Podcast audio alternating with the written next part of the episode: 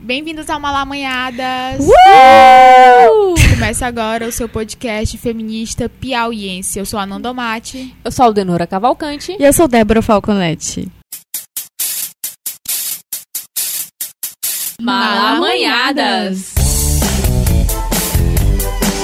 Toda malanhada! Malamanhadas! Toda malanhada! Então, gente, a gente vai interromper um pouquinho aí a programação de carnaval de vocês, mas para falar de um assunto muito importante e do marco, né, que é o dia 8 de março, que é o Dia Internacional das Mulheres, por não dizer das lutas das mulheres, na verdade. E aí a gente vem exatamente pensando nessa, nessa, nesse contexto de 2019, de governo de Jair Bolsonaro, de retrocessos é, iminentes, vários, vários desafios que vêm pela frente e da urgência da gente tratar com mais seriedade cada vez mais é, essa data, o potencial de mobilização que ela tem, o potencial de reflexão que ela pode ter também para muitas mulheres, muitas pessoas, enfim. E a gente já começa esse ano com, com os dados assim bem, bem tristes, que a gente já está com um aumento do, do número de feminicídio, né? Nos primeiros dias de primeiros 10 dias de 2019, 33 mulheres já tinham sido assassinadas. E aí vem a iminência da, da reforma da Previdência também, que também ataca as mulheres, que tem muitas vezes duplas, triplas jornadas de trabalho. Tem a questão da liberação do porte de armas também, que só vai resultar em mais mortes de mulheres. Enfim, é, a lista é infinita e provavelmente vocês sabem dessas questões também. Por isso que a gente vem aqui falar do 8 de março, né? Diante de todo esse retrocesso, é, as mobilizações de mulheres nos últimos anos apesar de tudo, tem crescido, tem se fortalecido. A mulherada está na rua, está na rua pelo Fora Cunha, pela Marcha das Mulheres Negras, é, por Marielle Franco, pelo Ele Não. Então, é hora da gente se implicar mesmo na nossa responsabilidade, na nossa potencialidade enquanto ser política e, e pegar, aproveitar para aprofundar um debate, né? Para atingir a galera. E a gente aproveita deixa desse 8 de março, na verdade. É, não que o mês de março seja um único, exclusivamente mês para debater esses temas que a gente está trazendo nesse especial. Mas é uma data, né, para lembrar a luta, né? A gente não tá. O 8 de março não é para a gente receber flores. Sim. É para a gente é, relembrar as lutas das mulheres. Exatamente. Luta pela vida, luta por direito. E é por isso que a gente se organizou e está trazendo para o, o, podcast Malamanhadas dois episódios especiais. Então, a gente normalmente tem um episódio do Malamanhadas ao mês e um pod, nosso pod. E dessa vez, né, no mês de março, no mês da mulher, vamos trazer dois, dois episódios e os dois são especiais. Especiais por quê? Porque são temáticas e é por isso que a gente está aproveitando, né? Por ser um, um, episódio especial e por ser o mês da mulher, vamos, vamos estar trazendo né, duas convidadas para aprofundar o tema, pela importância de estar tá debatendo essas questões logo no mês da mulher. E a gente já começa aí interrompendo o seu carnaval, né? Como a Débora já falou, né? Nesse plantão para porque a gente nunca deixa de militar, para falar sobre é, um tema muito é, muito sério, na verdade, né? Por que, que o feminicídio vai ser esse nosso primeiro tema, o tema escolhido para essa essa série especial no mês da mulher. E feminicídio, na verdade, para quem não assim, não sabe exatamente é, o que, que significa essa palavra, né? Ela é uma expressão fatal das diversas violências que podem atingir as mulheres em sociedades marcadas pela desigualdade de poder entre os gêneros masculino e feminino, e por construções históricas, culturais, econômicas, políticas e sociais discriminatórias. É, e tem uma necessidade fundamental de nomear isso, sabe? O crime contra mulheres, a morte de mulheres por elas, pelo gênero e por elas serem mulheres, não se enquadra como um homicídio. É preciso dizer que é um feminicídio, porque é um crime de gênero, não é uma morte qualquer. E nomear esse problema é uma forma de visibilizar um cenário grave e permanente, né, de, de milhares de mulheres que são mortas todos os anos no Brasil. E aqui o nosso podcast ele é do Piauí, é o estado que mais tem mortes de mulheres por ser mulheres, né, a violência de gênero. Importante a gente levantar essa temática, né? No Código Penal brasileiro, né, o feminicídio ele está definido como crime hediondo, tipificado como o assassinato de uma mulher cometido por razões da condição de, do sexo feminino, quando o crime envolve violência doméstica e familiar e o menosprezo ou discriminação à condição de mulher. Ou seja, é bom nomear porque e falar sobre isso porque as pessoas acham que é, o feminicídio é uma coisa, a violência contra a violência doméstica é outra coisa, e na verdade é tudo muito, muito subjetivo e, e tudo tá, tá ligado. E aqui no Piauí, né, a gente teve aí no começo de, de acordo com dados é, divulgados no começo de, desse ano, o número de, dos casos em feminicídio na capital do Piauí cresceu em 50% em 2018, né, em comparação ao ano anterior, de 2017. Enfim, a gente, é fundamental a gente estar tá falando desse tema, nomear o tema, é explicar exatamente como que a gente é, é, é tem que é, ter consciência disso, né, e quais são as causas que chegam à morte de mulheres. E é por isso que a gente está trazendo esse tema para abrir nossa série especial das mulheres, no mês das mulheres.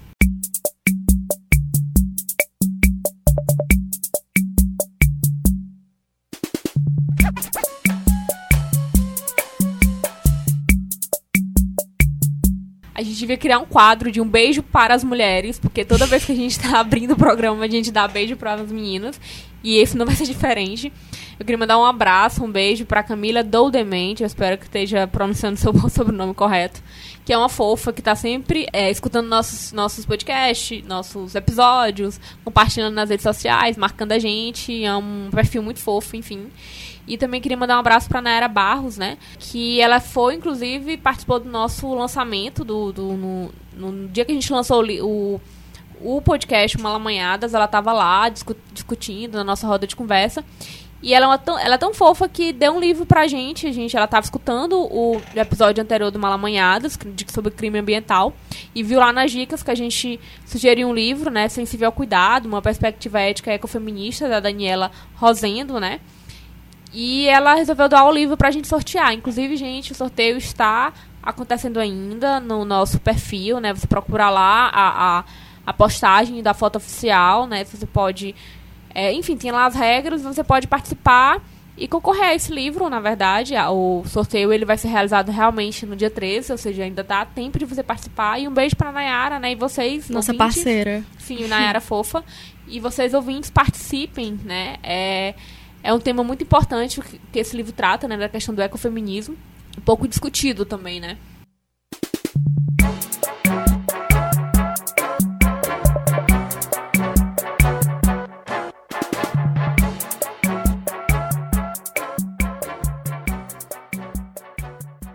Neste episódio especial do Mês da Mulher, estamos na presença de Luana Alves, que ela é delegada da Polícia Civil há quase sete anos, trabalhou por cinco anos como delegada na cidade de Floriano, era titulado segundo distrito policial e da Delegacia da Mulher da cidade. Em 2017, foi transferida para atuar na cidade de Teresina, capital do Piauí, onde iniciou seus trabalhos na Delegacia de Proteção da Criança e Adolescente. E em 2018 foi lotada na Delegacia de Feminicídio, onde atua até hoje. E também estamos na presença de Eugênia Vila, que só quis ser apresentada como subsecretária de segurança, mas a gente sabe que ela tem muito mais a contar. Ela né, vai já história. falar. Sejam bem-vindas, sejam bem meninas. Obrigada. Obrigada. Para começar, né, esse tema do, do episódio especial, a gente vai falar sobre feminicídio, que é o assassinato de mulheres nesse contexto de desigualdade de gênero. Ou seja, é uma expressão que marca o assassinato de mulheres por serem mulheres nas sociedades que há diferenças de posições de papéis de gênero. A gente sabe que o nome parece bastante claro, mas ainda há pessoas que acabam se confundindo, interpretando esse termo de diversas formas. Aqui no Brasil, né, na nossa cultura, o que é feminicídio, né, Queria que vocês falassem um pouco em relação a isso, a, o conceito de feminicídio aqui no Brasil também. E, assim, já que é, o Brasil e outros países da América Latina vêm incorporando, é, o, incorporaram né, o feminicídio na sua legislação, a gente sabe que aqui no Brasil foi em 2015, né, que teve essa incorporação na lei. Queria agora dar a palavra a vocês para me falarem, né, falarem um pouco sobre isso, tanto o termo e o que, que se classifica como é, feminicídio. Pois bem, se nós formos encarar o feminicídio na perspectiva da modelagem jurídica no Brasil, é matar uma pessoa ah, pela condição de ser mulher e também na, na questão que é o menosprezo e a discriminação, que o legislador conceitua como isso. Condição de ser mulher é o menosprezo e discriminação ao sexo feminino. E a outra vertente do feminicídio é a, a violência, ah, que a gente chama violência doméstica há muita confusão. Não é? A terminologia jurídica, mesmo que o legislador tente explicar o que é feminicídio, nós não conseguimos emoldurar essa partícula feminicídio. Por quê? Porque gênero é uma partícula que não dá para ser emoldurada, ele provoca fissuras, assim como raça. Então, veja que, ah, embora o legislador tente definir, né, ele tenha retirado a partícula gênero, ele, né, por uma questão mesmo fundamentalista, que era para ser relações baseadas no gênero. É, ele traz muita dificuldade para o trabalho jurídico penal. E o trabalho jurídico penal, ele tem por estratégia justamente a moldurar. Quando a gente fala assim, é, qual é a moldura legal, né? Você diz, encaixa. Qual é, tipifica, não é? A gente sempre tem essa terminologia no direito, né? Qual é o tipo penal? O tipo é você reduzir complexidade. E o feminicídio, ele não suporta a redução da complexidade. Por isso é que nós estamos aqui, certamente, nesse debate, não é? Porque ele traz vertentes da sociologia, da filosofia, da psicologia, da antropologia. Então, é, não é tão fácil conceituar feminicídio. Eu te diria que é um, um, um significante vazio. Feminicídio, é, até porque menosprezo. O que é, que é menosprezo? Será que dá para a gente categorizar o que é menosprezo? Dá para a gente delinear o que é discriminação? Não dá. São conceitos abertos, significantes, vazios, que devem ser preenchidos. E devem ser preenchidos com base em quê? Nos saberes localizados. Então, se no Brasil o feminicídio ele pode ter uma interpretação diversa da do México, pode. Lá no México, as mulheres são assassinadas em grupo, por grupos de extermínio. Aqui no Brasil, a gente já começa a contemplar isso né, mulheres sendo assassinadas por facções criminosas, por grupo de extermínio é, ligados à, à questão do tráfico de drogas. Mas o que, que a gente vê mesmo no Brasil? É o feminicídio, denominado feminicídio doméstico, em que o agressor é conhecido. Não é? Geralmente as pessoas elas conseguem visualizar, e a polícia também, o feminicídio íntimo. Esse que é praticado por autor definido, que a gente conhece. Fica simples. Mas quando você uh, ver um caso de Castelo, por exemplo, né, foi uh, uma dificuldade muito grande para a polícia demonstrar que se tratou de feminicídio. Por quê? Porque as meninas não conheciam aqueles meninos. Elas não tinham nenhuma relação interpessoal com eles. E a partir do discurso de um deles, foi que a delegada pôde indiciar e com base na Convenção de Belém do Pará. Porque até então nós não tínhamos nenhum insumo não é? É, é, teórico para afirmarmos, olha, foi feminicídio. É muito recente, era muito recente. As meninas, a Dani foi assassinada no dia 25 de maio, 27 de maio, perdão, de 2015. A lei entrou em vigor em março de 2015. Então, não tinha nada, era um campo completamente vazio, né? E uh, nós utilizamos a Convenção de Belém do Pará porque ela contempla essa violência perpetrada na comunidade, que o agressor não é íntimo, é um agressor indefinido, porém definível. É um agressor definível, não é? Tanto é que a Lei Maria da Penha não contempla esse tipo de violência. E interessante, eu escrevi um artigo ontem para o Fórum Brasileiro de Segurança Pública, não é? O interessante é que a própria Maria da Penha, que deu ensejo à tipificação da violência doméstica e trouxe e internalizou né, e deu visibilidade à violência contra a mulher, ela mesma teve que se socorrer de um instrumento internacional. Qual foi o instrumento? Convenção de Belém do Pará. Qual foi a violência que ela invocou? Institucional. A violência praticada pelo Estado, que negligenciou o processo dela. No entanto, que foi que a Corte Interamericana obrigou o Brasil? para legislar somente sobre a violência doméstica. Então, nós não temos a violência institucional e nem tampouco a violência perpetrada na comunidade internalizada. Fica difícil estabelecer esse patamar. Por isso é que o feminicídio aqui no Brasil a gente tem certa dificuldade, porque ele extrapola, ele pode extrapolar essa dogmática jurídica tradicional. E acaba que, pelo que você falou e que a gente vê, acaba sendo uma tipificação, enfim, algo muito subjetivo. E isso acaba atrapalhando a condenação de casos, enfim, ah, a punidade, né? No nem caso, cheguei a punição. ainda. É. Isso aí você já pode trazer a lei anticrime para o debate aqui. Uhum. Aproveitar o ensejo. No dia que a lei anticrime foi entregue na, na, para o poder legislativo, na mesma hora eu me manifestei nas redes sociais, não é? Olha, a violenta emoção é o que todos eles alegam. é a violenta emoção. Vejam que vai todo mundo ser absolvido. É uma exculpante, né? Vai ser uma, uma exclusão de licitude, perdão, que vai é, desonerar todos esses homens. Então, é, conversei até com a Margarete, olha, vamos, não vamos deixar isso passar no Código Penal, não é? Nós vamos estar restabelecendo, sabe o quê? A legítima defesa da honra. É isso que vai acontecer, não é? E legalizada, é o que é pior, porque a legítima defesa da honra, ela foi erigida no patamar jurisprudencial de pensamento machista. É? Quer dizer, naquele pensamento tradicional de que o homem tinha um motivo para matar aquela mulher, por exemplo, a traição, por exemplo, ciúme. Então, são categorias que não existem no Código, existem no Código Penal. Mas a violenta emoção sendo colocada no artigo 23, ela vai ser legalizada. Olha o perigo. E o que, que vocês acham de um júri que também é retirado dessa sociedade? Nós, policiais, eu e a Luana, nós, nós não viemos de Marte, não. Nós viemos daqui. As pessoas geralmente dizem assim, ah, porque a polícia não atende direito. Pois é, nem a polícia e nem muita gente. Porque nós, policiais, não viemos de Marte. Nós viemos daqui do planeta Terra e dessa coisa chamada sociedade patriarcal. Então, ah, quando nós enxergamos, eu a Luana, é, e vocês, a gente consegue enxergar. A gente consegue enxergar que os nossos corpos estão controlados. Muitas mulheres não enxergam isso, né? Nossos corpos estão controlados, nossos desejos estão controlados e a nossa linguagem. Então, como Foucault diz, não é? Qual é a finitude do ser humano? É isso que eu estou falando: corpo, desejo e linguagem.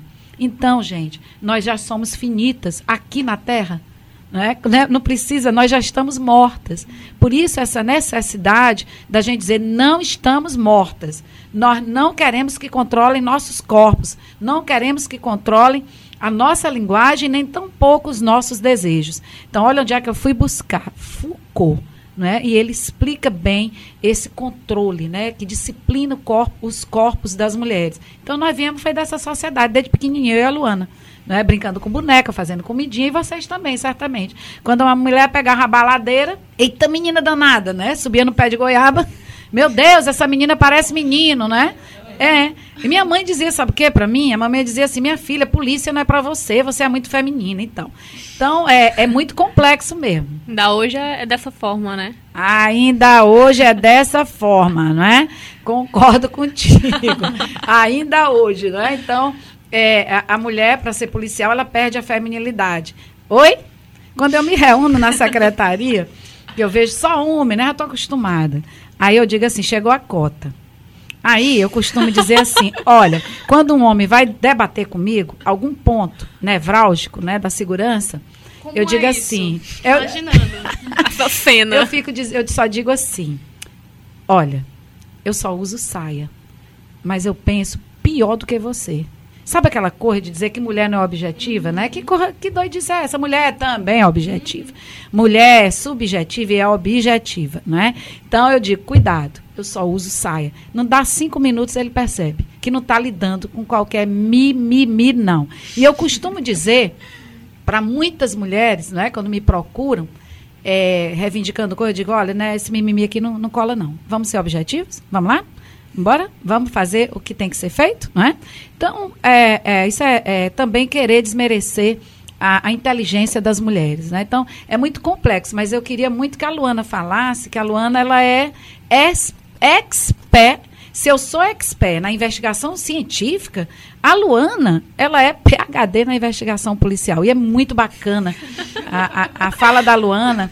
É muito, muito. Toda vez que eu converso com a Luana, ela me enriquece, né? Porque a realidade empírica, ela tem que entrar no contexto teórico. Senão, né, eu nunca investiguei policial, uma, um inquérito policial de feminicídio, porque eu iria comprometer a minha pesquisa científica. Eu não posso. Pesquisadora tem que ficar distante, né? É, não pode estar tá apaixonada, não pode ter nenhuma paixão nem Difícil ódio. também, né? Mas é. a gente tenta tenta, a gente tenta. Então, eu é, é, até o Lucas, meu sobrinho, dizia assim, Eugênia, pega logo esse negócio dessa delegacia do feminicídio. Eu não posso, Lucas, que eu fico doidinha, né? E eu disse, eu não posso, Lucas, senão eu vou comprometer meu, minha pesquisa de doutorado, né?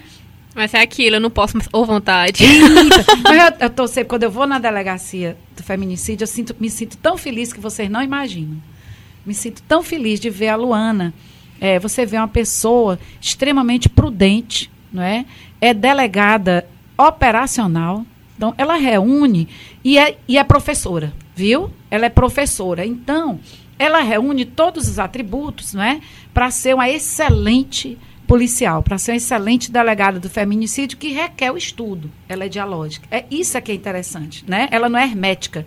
Então, é preciso essa autoridade da gente, da gente secar, sabe? Puxar o pito e esvaziar.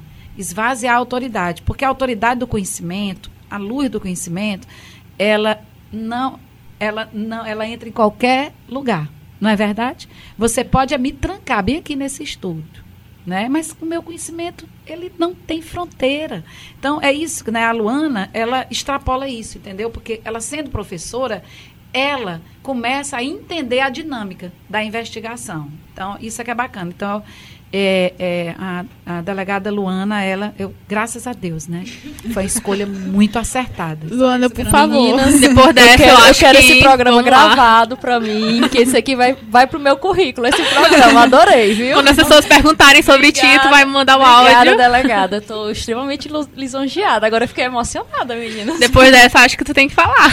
Agradeço aqui as palavras da, da delegada Eugênia. Que bom conhecer vocês aqui. Tô, tô muito encantada com o projeto de vocês, da minha casa para a delegacia, é mais ou menos meia hora, né? Então é meia hora escutando temas feministas, é escutando vocês, é escutando. Programa extremamente divertido. Eu me divirto com vocês, sou amiga de vocês, viu? Me incluam na rodinha.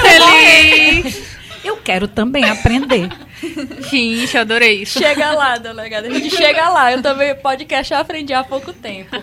E, e, e é muito enriquecedor. A gente, é, a delegada Eugênia, eu tô na delegacia de feminicídio através da confiança da delegada Eugênia. Eu vim para Teresina para tratar de criança e adolescente vítima. E me surpreendo, eu lembro, dia 3 de janeiro de 2018, que eu recebi uma ligação da delegada Eugênia, e desde o dia que eu recebi essa ligação, é, eu nunca mais tive sossego na minha vida, gente. que aí foi o convite para a delegacia de feminicídio. E está sendo um projeto em que eu incorporei na minha vida. E foi um ano, 2018, foi um ano de muitas mudanças, mas de muitos ganhos, né? A Delegacia de Feminicídio teve tantos ganhos. É, a equipe da Delegacia de Feminicídio agora vai para local de crimes. Ah, estamos todos em, local, em local, locais de crime toda semana. Então, nosso conhecimento prático aumentou. E fora que o ano de 2018 foi um ano bem intenso aqui na cidade de Teresina, bem intenso mesmo. Então foi um aprendizado. É, foi um crescimento praticamente quase em tempo real da equipe. E, e, toda, e tudo que a gente viveu foi tudo em prol de fazer uma investigação eficiente. E também de adquirir conhecimento. Eu digo que a gente vai se descobrindo como, como policial. Na cidade de Floriano, eu ficava num distrito e ficava na delegacia da mulher. E eu imaginei que eu fosse aquela delegada e que gostasse de pegar, depois, de pegar depoimento, que é aquela conversa de você pegar informações, de você tentar ganhar a confiança uma testemunha para ela contar tudo que ela sabe, que era tentar pegar a confiança do interrogado para eu conseguir todas as informações. Isso foi um aprendizado, foram quase cinco anos. Quando eu fui para a delegacia de proteção à criança e adolescente, que é uma delegacia extremamente complexa, eu me vi extremamente humana. Gente, a gente sofre, policial sofre muito vendo vendo criança. Meu Deus, eu pensei que eu ia, eu ia criar eu ia criar uma cortina em que eu só ia olhar a questão técnica. Ah, a criança sofreu uma violência, que normalmente é violência sexual, infelizmente, e eu ia ter só aquele pensamento técnico, ah, encaminhar a vítima para fazer um exame, a pegar depoimento. Não, mas eu, a gente acaba se envolvendo. E o lado bom desse envolvimento é que o nosso trabalho fica extremamente aguerrido. Então, ali, fazer a prisão de um, de um agressor, de, uma, de um suspeito de estuprar uma criança, era quase que era uma meta de vida. Foi um ano assim. E quando eu fui para a delegacia de feminicídio, é, inicialmente o, o, projeto era transformar essa delegacia, era, digamos assim, deixar essa delegacia com o profissionalismo ao extremo. E conseguimos, né, delegada? Conseguimos. É, é uma delegacia extremamente profissional. Eu estando na feminicídio ou não, a delegada que estiver no meu lugar, ela vai ter todo um projeto de trabalho. Ela vai ter toda uma sequência de, de trabalho. E com esse um ano de trabalho na delegacia de feminicídio, a gente conhece história de mulheres. A gente não só conhece só a investigação. E também eu me descobri um pouco mais operacional, porque existe a necessidade de você estar na rua, de você conhecer o local de crime. Quando você entra num local de crime, você começa a enxergar, você começa a enxergar perguntas para os seus questionamentos. Gente, essa violência aqui, quando você vê. Vocês viram o caso da, da daquela, acho que ela, eu, eu, não lembro do, acho que ela era artesã, não, não me recordo, que foi espancada por um namorado. Agora, foi até acho que semana passada, ela conheceu um rapaz no Facebook e sim, foi, passou sim. quatro horas sendo espancada. Sim. Vocês chegaram a ver o local de crime lá, quando filmaram o apartamento dela? Não, não cheguei mais sobre O apartamento estava completamente sujo de sangue. Gente, é. quando você entra no local de crime, é. eu não sou perita, mas eu, é assim, digamos assim, a maior vantagem de você estar em local de crime é você trabalhar junto com os peritos. Gente, é emocionante. E eles enxergam, e todo o, todo o olhar dele ele transmite pra gente. É, tem uma perita aqui que eu gosto de falar o nome dela. Onde eu estou, eu falo o nome dela, a Rosimeire, a Rose. Ela estava em local de crime, hoje ela está no laboratório de DNA. A Rose, ela é especialista em manchas de sangue. Então, quando eu vou para local de crime com ela, eu fui uma ou duas vezes, e ela foi a perita do caso Areta, ela ela ficava, olha, aqui essa mancha de sangue, provavelmente não seja da vítima, a dinâmica é essa, a gente fica encantado. E aí eu vou adquirindo, eu digo, ó, oh, Rosa, eu quero, tô doida pra ir em outro local de crime, que na hora que eu ver uma mancha de sangue, eu vou, eu vou repetir essas suas palavras, ó, a dinâmica. E quando Você assim, sai. Eu, eu tô me achando, fiquei me achando. Depois que eu conheci a Rosa, eu pego as informações, eu fico me achando aí com as dicas que ela me dá e eu imito mesmo elas. Olha, gente, essa mancha de sangue aqui. Faz questão. Aí o pessoal jura, gente, que delegada sabida. Gente, mas é a, é a Rose, é a Rose me ensinando. Aí eu vi essa cena na TV e a gente vê as manchas de sangue no apartamento. Gente, olha, você só olhando as manchas de sangue, você consegue até imaginar o que, é que aconteceu com aquela mulher. Toda a violência, a, a, cena de crime é uma cena extremamente violenta. E eu nem sou a perita. E eu nem sou a perita, eu só estou dizendo o que eu já vi nesse um ano de, de local de crime. Sendo que eu tenho meus, alguns colegas que estão há 5, 6 anos já na delegacia de homicídio. Então, a violência e os crimes de feminicídio são dentro de casa. E aquela cena de sangue que eu vi na TV, com aquela mulher sendo espancada, é o que eu vejo em Teresina. É a devastação. No caso Areta, Areta foi morta dentro do carro. O carro do, do suspeito estava completamente sujo de sangue completamente. Teve facadas, teve murro. Quando ele foi pro, pro quando ele foi pro asfalto, tinha mais lesões na vítima, tinha sangue no local. Então a gente vê a devastação. E chegar e, e analisar uma cena dessa, dessa extrema agressividade, e perguntar se esse agressor não. e afirmar que esse agressor não tem um menosprezo a essa vítima, Gente, é, é quase que duvidar da nossa inteligência. Uhum. O menosprezo está ali, está na cena de crime, está no corpo da vítima, está no discurso do agressor. Quando ele diz, ah, mas ela me fez de besta, mais ela, mais ela, mais ela, mais ela. Ele jogando a culpa nela. Quer dizer, a vida dela não valia nada. Então, esse, esse um ano que é relativamente pequeno, mas foi muito aprendizado, a gente, o feminicídio, a cada dia com, com o meu trabalho, fica cada vez mais claro. E a impressão que eu tenho é que toda mulher é vítima de qualquer crime por menosprezo. Vou dar só um exemplo para vocês. Vamos imaginar, vocês, grupo de três meninas, vamos ver, a gente está aqui na UESP, porque a gente sabe que é, é um ambiente, às vezes, um pouco perigoso, né? As aulas acabam 10 horas, tem paradas de ônibus e os alunos acabam ficando vulneráveis. Está você sozinha na parada de ônibus, com sua bolsa, seu celular, e está um rapaz também esperando o ônibus passa uma pessoa suspeita. Quem é a primeira, quem é a vítima em potencial, homem ou a mulher? A mulher, Certamente né? Certamente a gente, um de nós três. Então, isso eu imagino que é um menosprezo à condição de mulher. Então, a, a, o menosprezo à condição de mulher, a gente, está em todos os crimes dessa sociedade. Hoje em dia, eu não consigo mais enxergar nenhum crime contra a mulher, que não, só um.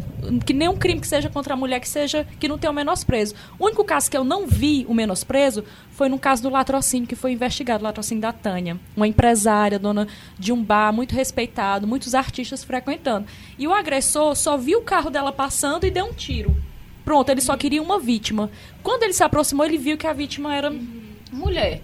Aí ali poderia ser uma mulher e poderia ser um homem. Uhum. Um único crime de todos que eu investiguei. Agora, todas as outras situações, independente do crime, eu hoje eu enxergo que existe um menosprezo a essa condição de a essa condição feminina, não, nem digo de mulher. Gênero. Condição feminina. Estamos falando de gênero, estamos falando é. de um mundo bem amplo. pegando esse negócio do conceito exatamente de, de feminicídio, né? De morte, tanto subjetiva é, de mulheres, enfim, quanto física mesmo. E eu queria saber de vocês o que, que vocês pensam, assim. é, vocês falaram um pouco da tipificação jurídica, enfim, em termos jurídicos que, que vocês falaram e tal. é, mas eu queria saber o que vocês pensam exatamente dessas mortes, outros tipos de mortes subjetivas que não necessariamente estão ali tipificados na lei, assim, que não estão enquadrados na moldura, vamos dizer assim. Você fala de morte.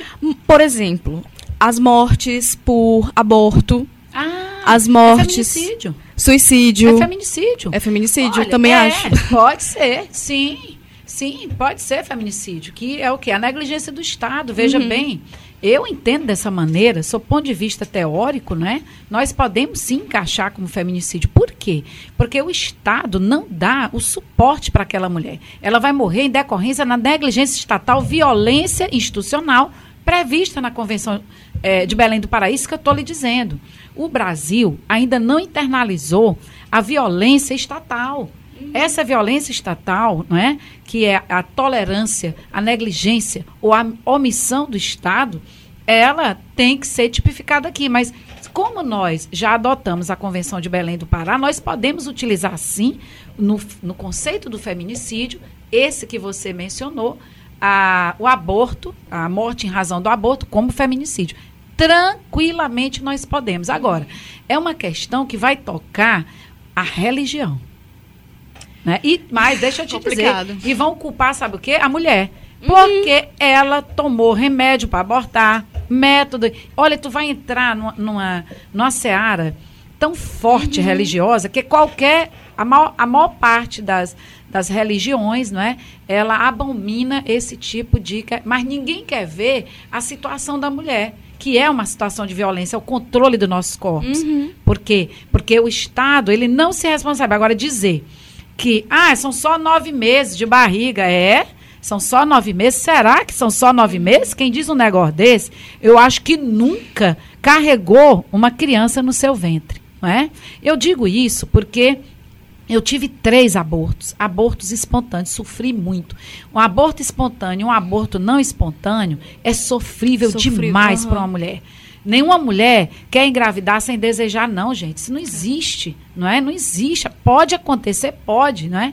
Já viram que eu sou favorável ao aborto, né? Já perceberam. E sou católica, católica pelo direito de decidir. Não sei se Uhum. Sim. vocês conhecem essa essa vertente feminista, né, das católicas pelo direito de decidir.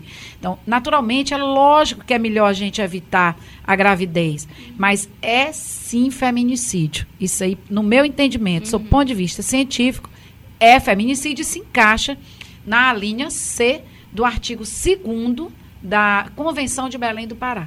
Então, de certa forma, é tipificado também, né? É. Assim. Não, é não. Não, né? Não, tá fora da moldura legal. Ah, tá fora da moldura, a gente mas vai pode ter ser. que buscar, Ah, ó, nós É vamos ter algo- que garimpar. subjetiva. Exato, assim como Castelo. Sim, ah. Entenderam? Porque qual era, qual era o entendimento na época, né, da polícia? Eu me reuni com todos os delegados, delegado geral. Não, delegada, já tá tudo ok. Eu digo, tá, tá tudo ok? Tá. Foi é, estupro seguido de morte.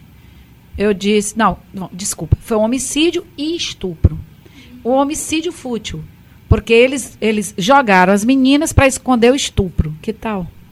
Eu digo, como é que é? De jeito nenhum. Aí o que, é que nós fizemos, né?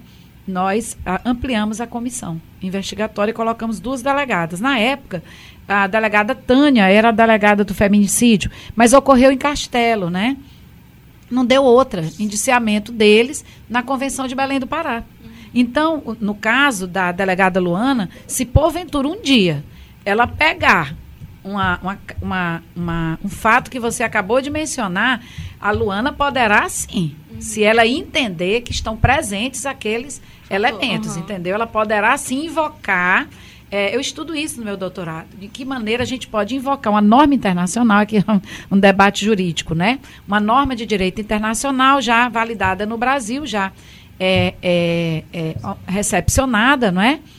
É, formalmente, mas qual é o teto dessa norma? Essa norma ela vai ser infraconstitucional, ela vai ter, vai ser constitucional, então é isso, é, isso eu estou estudando exatamente também no meu doutorado, que é para poder auxiliar ao trabalho jurídico penal, não é? Nesses casos que você é, mencionou. E tem outros, outros casos. E, é, Luana e Eugênia, em relação ao suicídio e ao adoecimento mental, porque eu acho que é uma coisa, Também. um buraco assim mais embaixo, né? Eu acho É. que esse deve ser o pior. Porque os casos de suicídio, quando a gente vai analisar, principalmente, principalmente conversando com os familiares, caso de suicídio a gente tem que partir da investigação da vítima, né? Primeiro, o laudo pericial. Assim, é sempre minha fala é um pouco mais investigativa, né? A, a delegada Eugênia vai, vai mais para a questão científica e eu fico mais na, na questão investigativa, que não deixa de ser científica também, e a né? gente se completa. Isso, exatamente isso que Não eu é?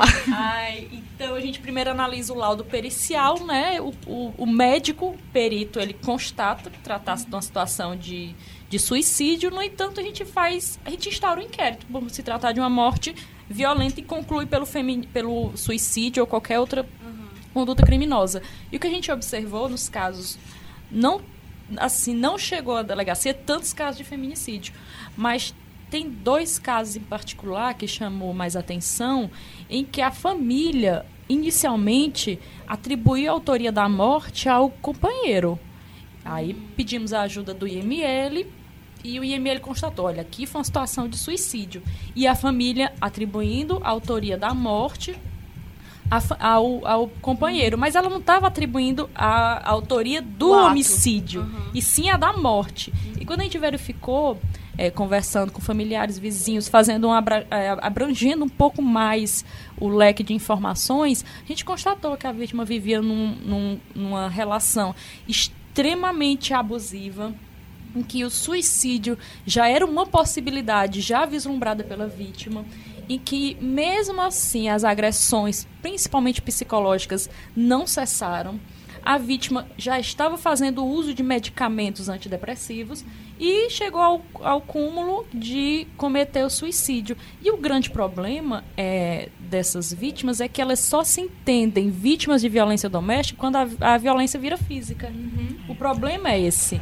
Então, o esclarecimento, principalmente das vítimas, é isso. Violência não é só física. E mesmo que elas saibam, elas sabem o termo. Ah, violência psicológica, elas sabem. Mas elas não. E elas sabem o que é violência psicológica. Elas sabem que é através de um, de um relacionamento abusivo. O grande problema, elas não se identificam dentro de um relacionamento abusivo. É impressionante. Elas. Muitas vezes ela- elas tentam justificar a conduta do agressor. E como é que elas justificam? tipificando a conduta delas. Ah, mas eu, mas eu, mais, mais, mais, mais, mais. Esse mais, a gente alerta, ó, esse mais vai chegar no, no feminicídio. Não, mas ele não vai fazer isso. E elas não acreditam nas ameaças dos agressores. Ou até podem acreditar, mas elas têm, elas têm a crença de que essa, essa situação é administrável. Olha, eu queria fazer um adendo aqui nessa na, quando você indagou, você indagou um cenário de violência, né? Esse também achei interessante. Também poderá ser encaixado como feminicídio. Não obstante, tem instigação ao feminicídio. Né? Ou, desculpa, ao suicídio. Mas a gente pode pensar assim, numa mudança no Código Penal. Não é? E na questão também da lesão corporal seguida de morte. Podemos pensar também no feminicídio. Veja que aquela moça que a delegada Luana acabou de mencionar, do Rio de Janeiro, a, a polícia entendeu como tentativa de feminicídio e não lesão corporal. Porque podia ter colocado a tortura, não podia? podia. Sim, sim. Podia ter colocado a tortura, não é? Então veja como nós estamos com um raciocínio, né? As polícias estão agora aparelhadas para compreender a seara do feminicídio. Mas a lesão corporal seguida de morte, ela pode, pode ser que a gente possa mudar o ordenamento. Por que não? Sim, porque um homem bater numa mulher do jeito que ele bateu, ele no mínimo assumiu o risco. E ele era lutador. Então você tem que avaliar as circunstâncias, né? Ele era lutador. Então, eh, a gente pode pensar também numa propositura de mudança no Código Penal, tanto para contemplar o aborto co- contra o Estado, a responsabilidade estatal, quanto para lesão corporal seguida de morte e agora o suicídio, não? Porque nós temos a instigação, mas é, um, é uma, uma morte indireta, tem a menor dúvida. É muito difícil já, como a Luana falou, da questão da mulher entender aquela violência e aí a gente já chega em outra questão bem mais aprofundada da mulher chegar pra denunciar e puxa para outra da questão de que as, há muitas mulheres têm essa coragem de denunciar, vão denunciar porque estão com medo, tudo direitinho, mas eu vi um dado que recente, acho que do, do, ano passado, que por mais que as, delega as delegacias estejam fortalecidas nesse sentido de interpretar e tentar ver esses casos de violência, não de fato chegando no feminicídio e tudo, e quando chega no feminicídio, registram esses crimes, mas acaba é, não tendo uma punição. Eu vi um dado que dos 100 feminicídios que aconteceram no Piauí, não foi preferido nenhuma sentença em dois anos. Isso de 2018, eu acho queria entender um pouco assim como é que faz essa questão esse processo de do crime ser denunciado né e o, o agressor continuar impune e essa enfim essa demora de, de dele dele ser de, dele ser punido. E como é que é isso assim? É eu eu tô, eu tô finalizando o meu mapa do feminicídio do meu uhum. doutorado para poder avaliar exatamente isso não é e eu, eu estudo os 108 assassinatos de mulheres, do dia 10 de março de 2015 até 31 de dezembro de 2018. Então, uhum. Então, estou com todo esse mapeamento, né? E o que foi que eu verifiquei? Primeiro, né? Que há uma, uma certa demora, mas por quê? Por causa justamente do rito. Uhum. O rito procedimental. Não tem outra saída, porque ó, a polícia investiga e aponta a autoria, então já vai com o autor. Ah, eu te diria que só tem um foragido. Dos todos os feminicidas que eu vi lá, né? Um foragido, que é o Cícero, lá da, de Valença, que matou a dona. A, a, a, esqueci o nome dela, oh meu Deus. Enfim, ela, ela morreu, ela foi assassinada em, logo depois das meninas de Castelo. Esqueci o nome dela. Eu cheguei a conversar com ela antes dela morrer. E é, é, ele está foragido. O restante, todo preso. Agora, o que me causa espécie, eu gostaria muito de compartilhar com vocês, né? Foi um feminicídio que não foi tipificado como feminicídio e o que o cara foi absolvido. Esse aí foi que me, eu descobri agora. Até a, as meninas que trabalham no gabinete todas sabiam, porque eu usava esse caso como paradigma para capacitar a polícia e mostrar a invisibilidade das questões de gênero. Eu gostaria muito de narrar, se for possível aqui, não é? Sim, claro. É, ela se chamava Dona Maria dos Santos, ela morava em Marcolândia, ela era uma mulher negra, ela tinha 50 anos, próximo de 50 anos, já uma mulher adulta, não é? Dona de um prostíbulo. Então, ela era prostituta. E ela também era bissexual. Pronto. Então, veja aí todas as vulnerabilidades possíveis e imaginárias. Todo peso. Pronto. Só para vocês compreenderem né, o cenário. Foi a única, o único feminicídio que eu vi, assim, de forma evidente a perspectiva de gênero, né? Aí, dona, Ra, dona, dona era a dona Raimunda de Valença. Dona Maria estava lá na, no estabelecimento dela e tinha uma senhora, uma outra moça, não é, que era é, ex-namorada do assassino. Então vamos lá, ela estava lá tomando uma cervejinha com, esse, com outro rapaz. Quando chega esse cidadão, vamos chamá-lo de José. O José chega, vislumbra ela, a ex-namorada, com outro homem, né, e passa a, a humilhá-la. Né? Eu posso dizer assim, dá uma ficha para que ela coloque uma música naquele aparelho de música, não é? Aí, digamos, ele pede uma música, tá claro isso no inquérito. Uhum. E ela coloca outra. Ele de novo pede uma música e ela coloca outra. E nós não sabemos que música foi essa. Ninguém perguntou para essa moça. Né? Não houve essa, a exploração dessa, desse discurso. E aí começou a confusão. Ele partiu para agredi-la verbalmente, quando a dona Maria dos Santos, a dona do estabelecimento, veio dizer: Olha, vamos parar com isso. Ela interpelou os dois, que a coisa já estava virando. Pois bem, ele matou a dona Maria dos Santos, a dona do estabelecimento. Como foi que ele matou? Com um vergalhão e a facada. Mas não acabou não, meninas. Depois que matou, isso muita gente saiu do estabelecimento, mas a ex-namorada ficou. Ele pegou o cadáver, tirou a roupa do cadáver. Isso a ex-namorada viu e declarou no inquérito policial. Eu estou narrando o que eu vi no inquérito. Muito rico, por sinal e ele fez sexo com o cadáver. Ele levou o cadáver para um quartinho aonde Dona Maria dos Santos destinava para o encontro de casais, né? Quem quisesse. E ele fez sexo com o cadáver. Lá, Tinham sete camisinhas, naturalmente que outras pessoas já tinham utilizado, né? Mas Dona Maria foi encontrado o corpo com, a, é, descoberto, né, da cintura para baixo, aberta, né, com as perninhas abertas, enfim. E mais, meninas, no decorrer da investigação, o delegado desvelou que ela tinha uma relação homoafetiva com a ex-namorada dele e que ele sabia. Vejam aí. LGBTfobia também, um crime. Lesbofobia. Lesbofobia. Então vamos lá. Não é molduramento jurídico, isso não vai ser estupro, né? É um crime impossível. Porque era cadáver, vai ser o quê? Vamos emoldurar então? Vai ser vilipêndio a cadáver, perfeito? Então, hom- Só, é, pelo fato dela ser bissexual, seria enquadrado como lesbofobia, né? é, é, é. Agora escuta bem como é que foi, né? Vamos lá. O delegado indiciou por homicídio qualificado por motivo fútil. A promotora, ó, enxergou o vilipêndio a cadáver. Aí colocou em cúmulo material homicídio por homicídio, homicídio por motivo fútil e vilipêndio a cadáver. O juiz pronunciou da mesma maneira que foi ah, ah, oferecida a denúncia, né? Então, depois de um longo processo de primeira fase do primeira fase do julgamento do júri, que para ir para o júri, o juiz ele tem que declarar a competência do júri. O nome se chama pronúncia, né? É a sentença de pronúncia. Pois meninas, pasmem, o autor foi absolvido. De todos os crimes. Foi absolvido de todos os crimes. Eu não sei, não. Eu vou estudar esse caso. Então, assim, era o caso que eu mostrava para a polícia, que ninguém enxergou a perspectiva de gênero, a lesbofobia, né? Porque ele não faria isso.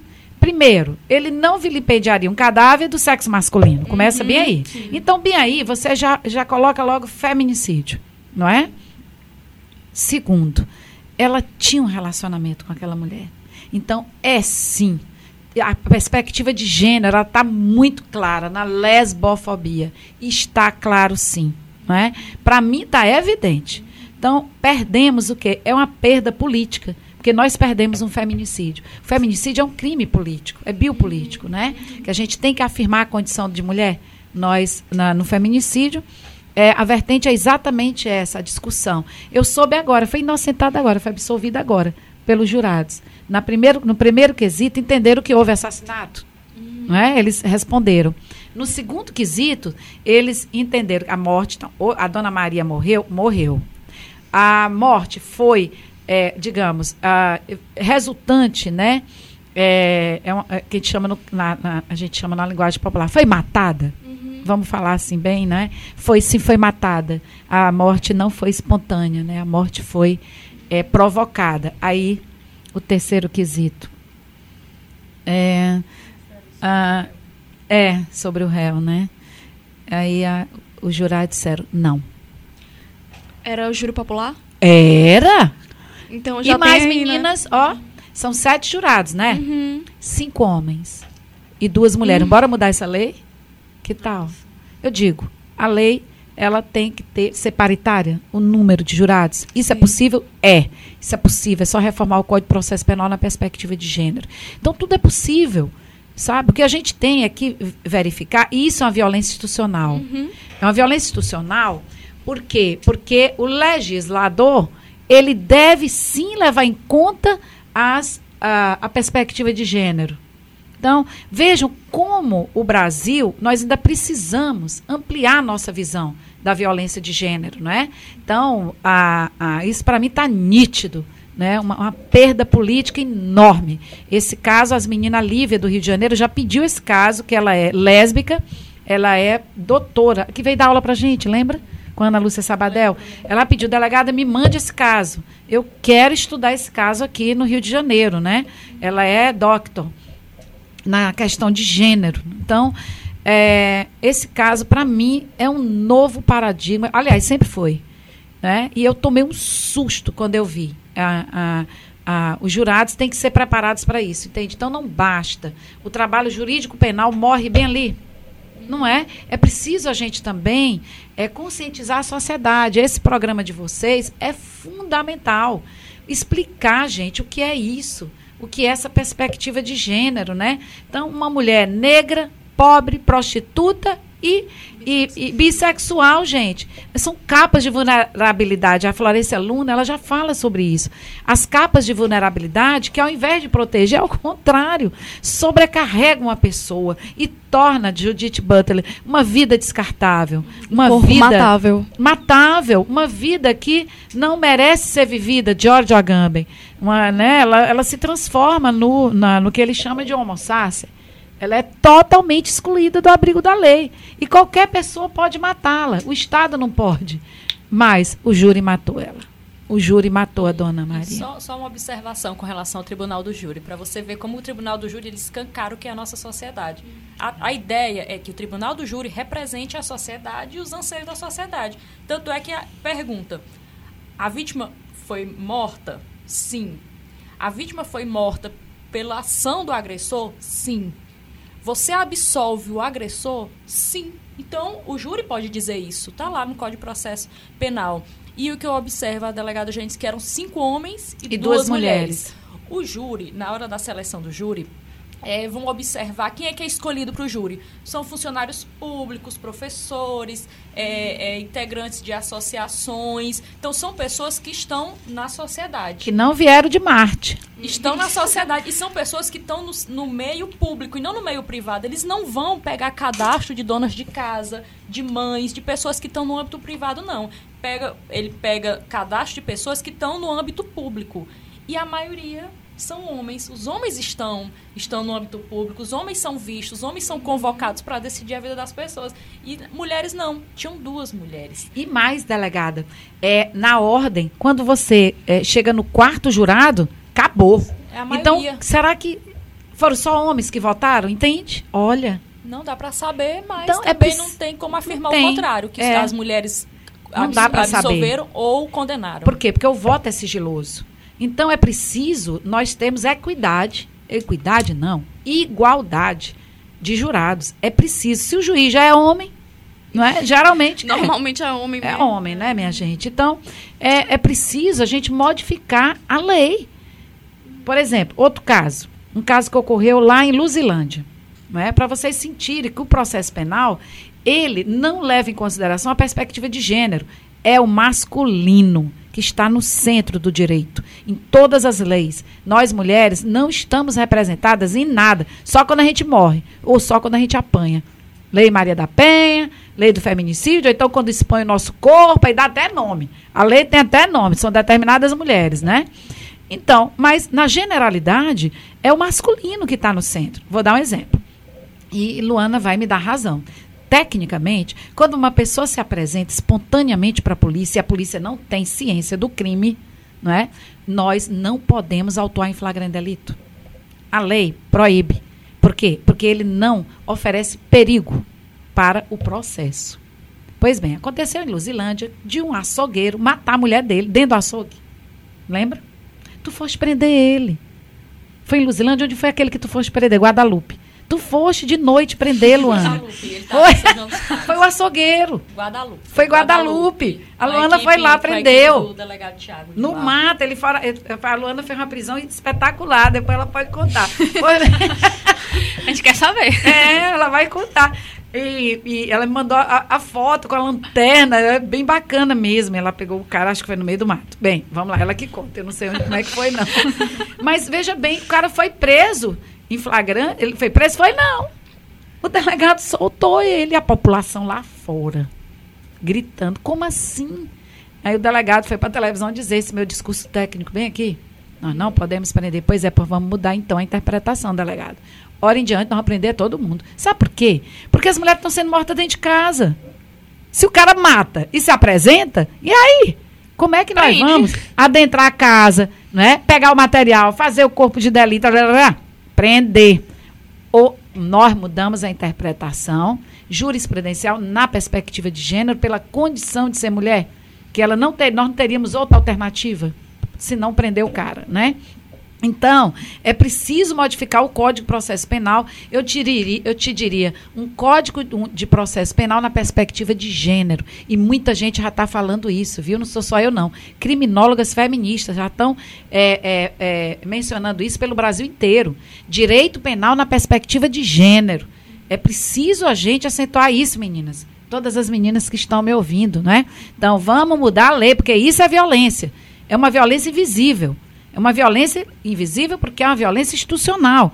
Por isso a reivindicação de colocar mais mulheres no, no cenário legiferante, né? Para que a gente possa acentuar essa posição feminina na legislatura. A gente tem que colocar, mudar essas leis, né? É, vocês perceberam aí, nós somos mãe, né? Na legislação. Então, se tu não, não for mãe, tu não está protegida. Então, porque vê, percebe, faz uma análise do direito mesmo, né? Da, do direito não. Da, da, das leis, sobretudo penais, que tu vai ver que a mulher está sempre na condição de vítima. Quando a mulher é traficante, ninguém nem quer saber. A pobre da mulher é traficante, né? ninguém nem sabe. é um zero. prostituta também, né? Não, prostituta é. nem se fala. E ainda, vamos lá, vamos para o segmento trans? Uhum. Piora. Segmento trans, todo mundo já vê assim, I love sexo na testa delas, como se elas, coitadas, não tivessem é, possibilidades outras, inteligências outras. Que história é essa? Elas estão naquela condição? Condição, olha aí. É. Condição de mulher. Elas estão naquela condição porque ninguém dá oportunidade para elas de desempenharem um outro ofício. E que é também digno. O profissional do sexo uhum. é um ofício. E reconhecido. Mas, é, mas elas estão lá. Mas estão vulneráveis. Estão muito vulneráveis. Mais do que a, as, as mulheres cisgênero, né? Então, são muitas discussões. Eu acho que esse programa está sendo bacana porque a gente vai poder uh, desvelar violências outras, que não essas que a gente enxerga, que estão tipificadas né, na, no código. Codificadas e, portanto, é, é, enquadradas. A gente diz assim, é, é assim, eu me lembrei. Qual é o enquadramento, não é não? Não diz, Luana? É. Qual é o enquadramento? Enquadra em qual? Enquadrar mesmo é uhum. reduzir complexidade. É, emoldurar. Tem que encaixar. Encaixar. Bonitinho ali. E quando a delegada Eugênia falou que a perspectiva do universo é masculino, eu lembro de uma situação, porque assim, a gente diz bom dia a todos, tudo é masculino e, e, e o pior é que a mulher se identifica com o masculino, né? É, a todos a mulher dá lá o bom dia dela, uhum. pro, pro todos. E aí a, delegada Vilma que insiste, né? É todas, é todas, e briga. E eu lembro que quando eu estava na DPCA, eu, eu peguei e na época, gente, todo, todo delegado recebe um cartãozinho de suprimento de fundo. A polícia bota um dinheiro lá e a gente vai gastando com material de expediente e tudo. Aí a gente recebeu um suprimento para fazer uma reforma na delegacia. Aí, como eu era tomadora de suprimento, eu que administrei a reforma. E fomos fazer o estacionamento da DPCA. Aí, gente, eu lá conversando com o mestre de obras, ó, aqui é viatura, viatura, e aqui você bote aí vaga delegada e vaga delegada. Tá lá escrito, podem ir lá na uhum. DPCA, não tô mentindo. Vaga delegada e vaga delegada. E chegou um delegado, depois que eu saí, chegou um delegado. Aí brincaram comigo ai, e não ai. foi, e não foi o delegado, não foi o delegado, o delegado que foi para lá não não teve problema algum. Uhum. Brincaram comigo, dizer, eita, o delegado foi o delegado Jussier que foi para lá, né? Que é um amigo meu já desde a época da academia de polícia. E aí brincaram, Eita, o Jussier tá sem vaga pro carro dele. a vaga de delegado não serve para ele, porque se tá tivesse, a, agora. se tivesse a vaga de delegado, ia servir para mim. Uhum. A de delegada não ia servir para eles, não, a de delegada serve. Então é isso, é isso que é. a gente faz para colocar o feminino é. no centro. É Na linguagem. É isso. É a linguagem. É o início, é, o é. início de tudo. É, minha, eu tenho uma filha de três anos, toda vez que eu falo de, de feminismo, de empoderamento femini, feminista, eu lembro só da minha filha. É, eu, eu nunca. Minha filha tem três aninhos, a Anya. E eu, eu nunca comprei boneca para ela. Minha mãe aqui já é uma mulher extremamente feminina, compra boneca, não sei o quê. E eu nunca comprei. Eu sempre comprei joguinhos, bota aqui, não sei o quê. Mas a minha filha optou por brincar de boneca. Minha filha é uma lady. Ninguém acredita como eu consegui. Eu que, era, eu que, eu que sempre eu tive primos e no, por questões de, de sobrevivência, eu tava lá no meio dos meninos. Na porrada com eles, tá entendendo? Na porrada. E eles são policiais. Um é, um é, um é diretor do Instituto de Criminalística aqui, uhum. o Franklin, e outro era poli é policial e Floriano, era a Família toda. Não, tá todo mundo na polícia, então imagina. Então eu não, tinha, eu não tive escapatória. Então eu, eu tava lá, questão de sobrevivência. E vem minha filha toda feminina, né? Aí eu, eu comprando os brinquedinhos e ela agarrada com a boneca agarrada. Eu disse, não, então deixa a opção dela, né? Só que um certo dia, gente, tava até na moda daquela novela que tinha uma menina trans, masculino, não teve? E, e a, pronto, tava no auge daquela novela. Aí minha filha vem com a história, diz, mamãe, eu sou o príncipe. E eu, gente, o que aconteceu? Alguma coisa, meu Deus. Que processo é esse Mas aqui? ela só, tinha, ela só tem três aninhos, ela não tava entendendo novela, mas ela disse, mamãe, eu sou o príncipe, eu sou o príncipe. Aí meu pai já fez uma terapia com ela, ó, você é a princesa, e, e roupa de princesa pra ela. E ela, eu quero ser o príncipe, eu quero ser o príncipe. E, e, e as histórias que eu conto, eu dou uma mudada nas histórias, né? Normalmente a princesa não casa no final. Ela estuda pra concursos, ó, a princesa, Melhor princesa. não, então assim, aí depois aquela casa, depois que ela e o príncipe passaram no concurso, as minhas histórias são todas assim. Então assim, ela, "Mãe, eu sou o príncipe, eu sou um príncipe. E eu, gente, o que que tá... E meu pai lá na terapia com a menina, né? Ó a princesa, a Branca de Neve, que Terapia linda, não sei o quê. lá, né? Lá, e ele doido lá. E, che- e a menina tá, tava cheia de fantasia de princesa nessa época. E aí eu Anne, por que, que minha filha quer ser o príncipe? Mamãe, o príncipe anda de cavalo, o príncipe isso e Olha. aquilo. E a princesa onde é que tava? Tava lá jogando as tranças dentro da torre, tava lá. viu? Então, a- ela, ela, apesar de ser uma menina extremamente feminina, por opção dela, porque ela tem os joguinhos lá. Eu comprei, na época que tinha aqueles carrinhos lá de você andar com bebê, né? Que é que motinha, eu comprei uma moto top pra ela.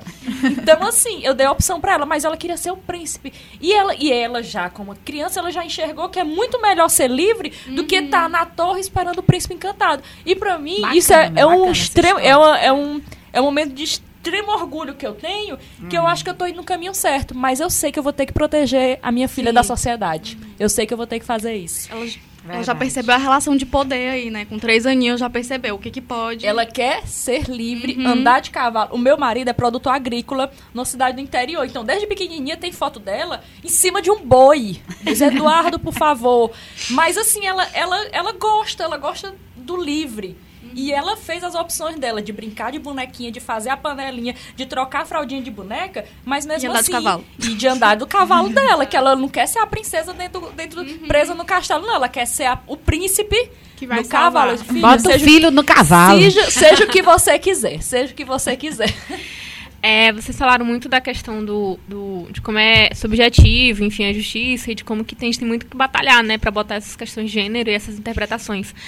Aqui no Piauí, a gente foi o núcleo do feminicídio, né, a gente estava até falando antes, que foi criado no Brasil, foi aqui, né? Primeiro. O primeiro do Primeira Brasil. delegacia do feminicídio do Brasil. Pois é, e como é que vocês.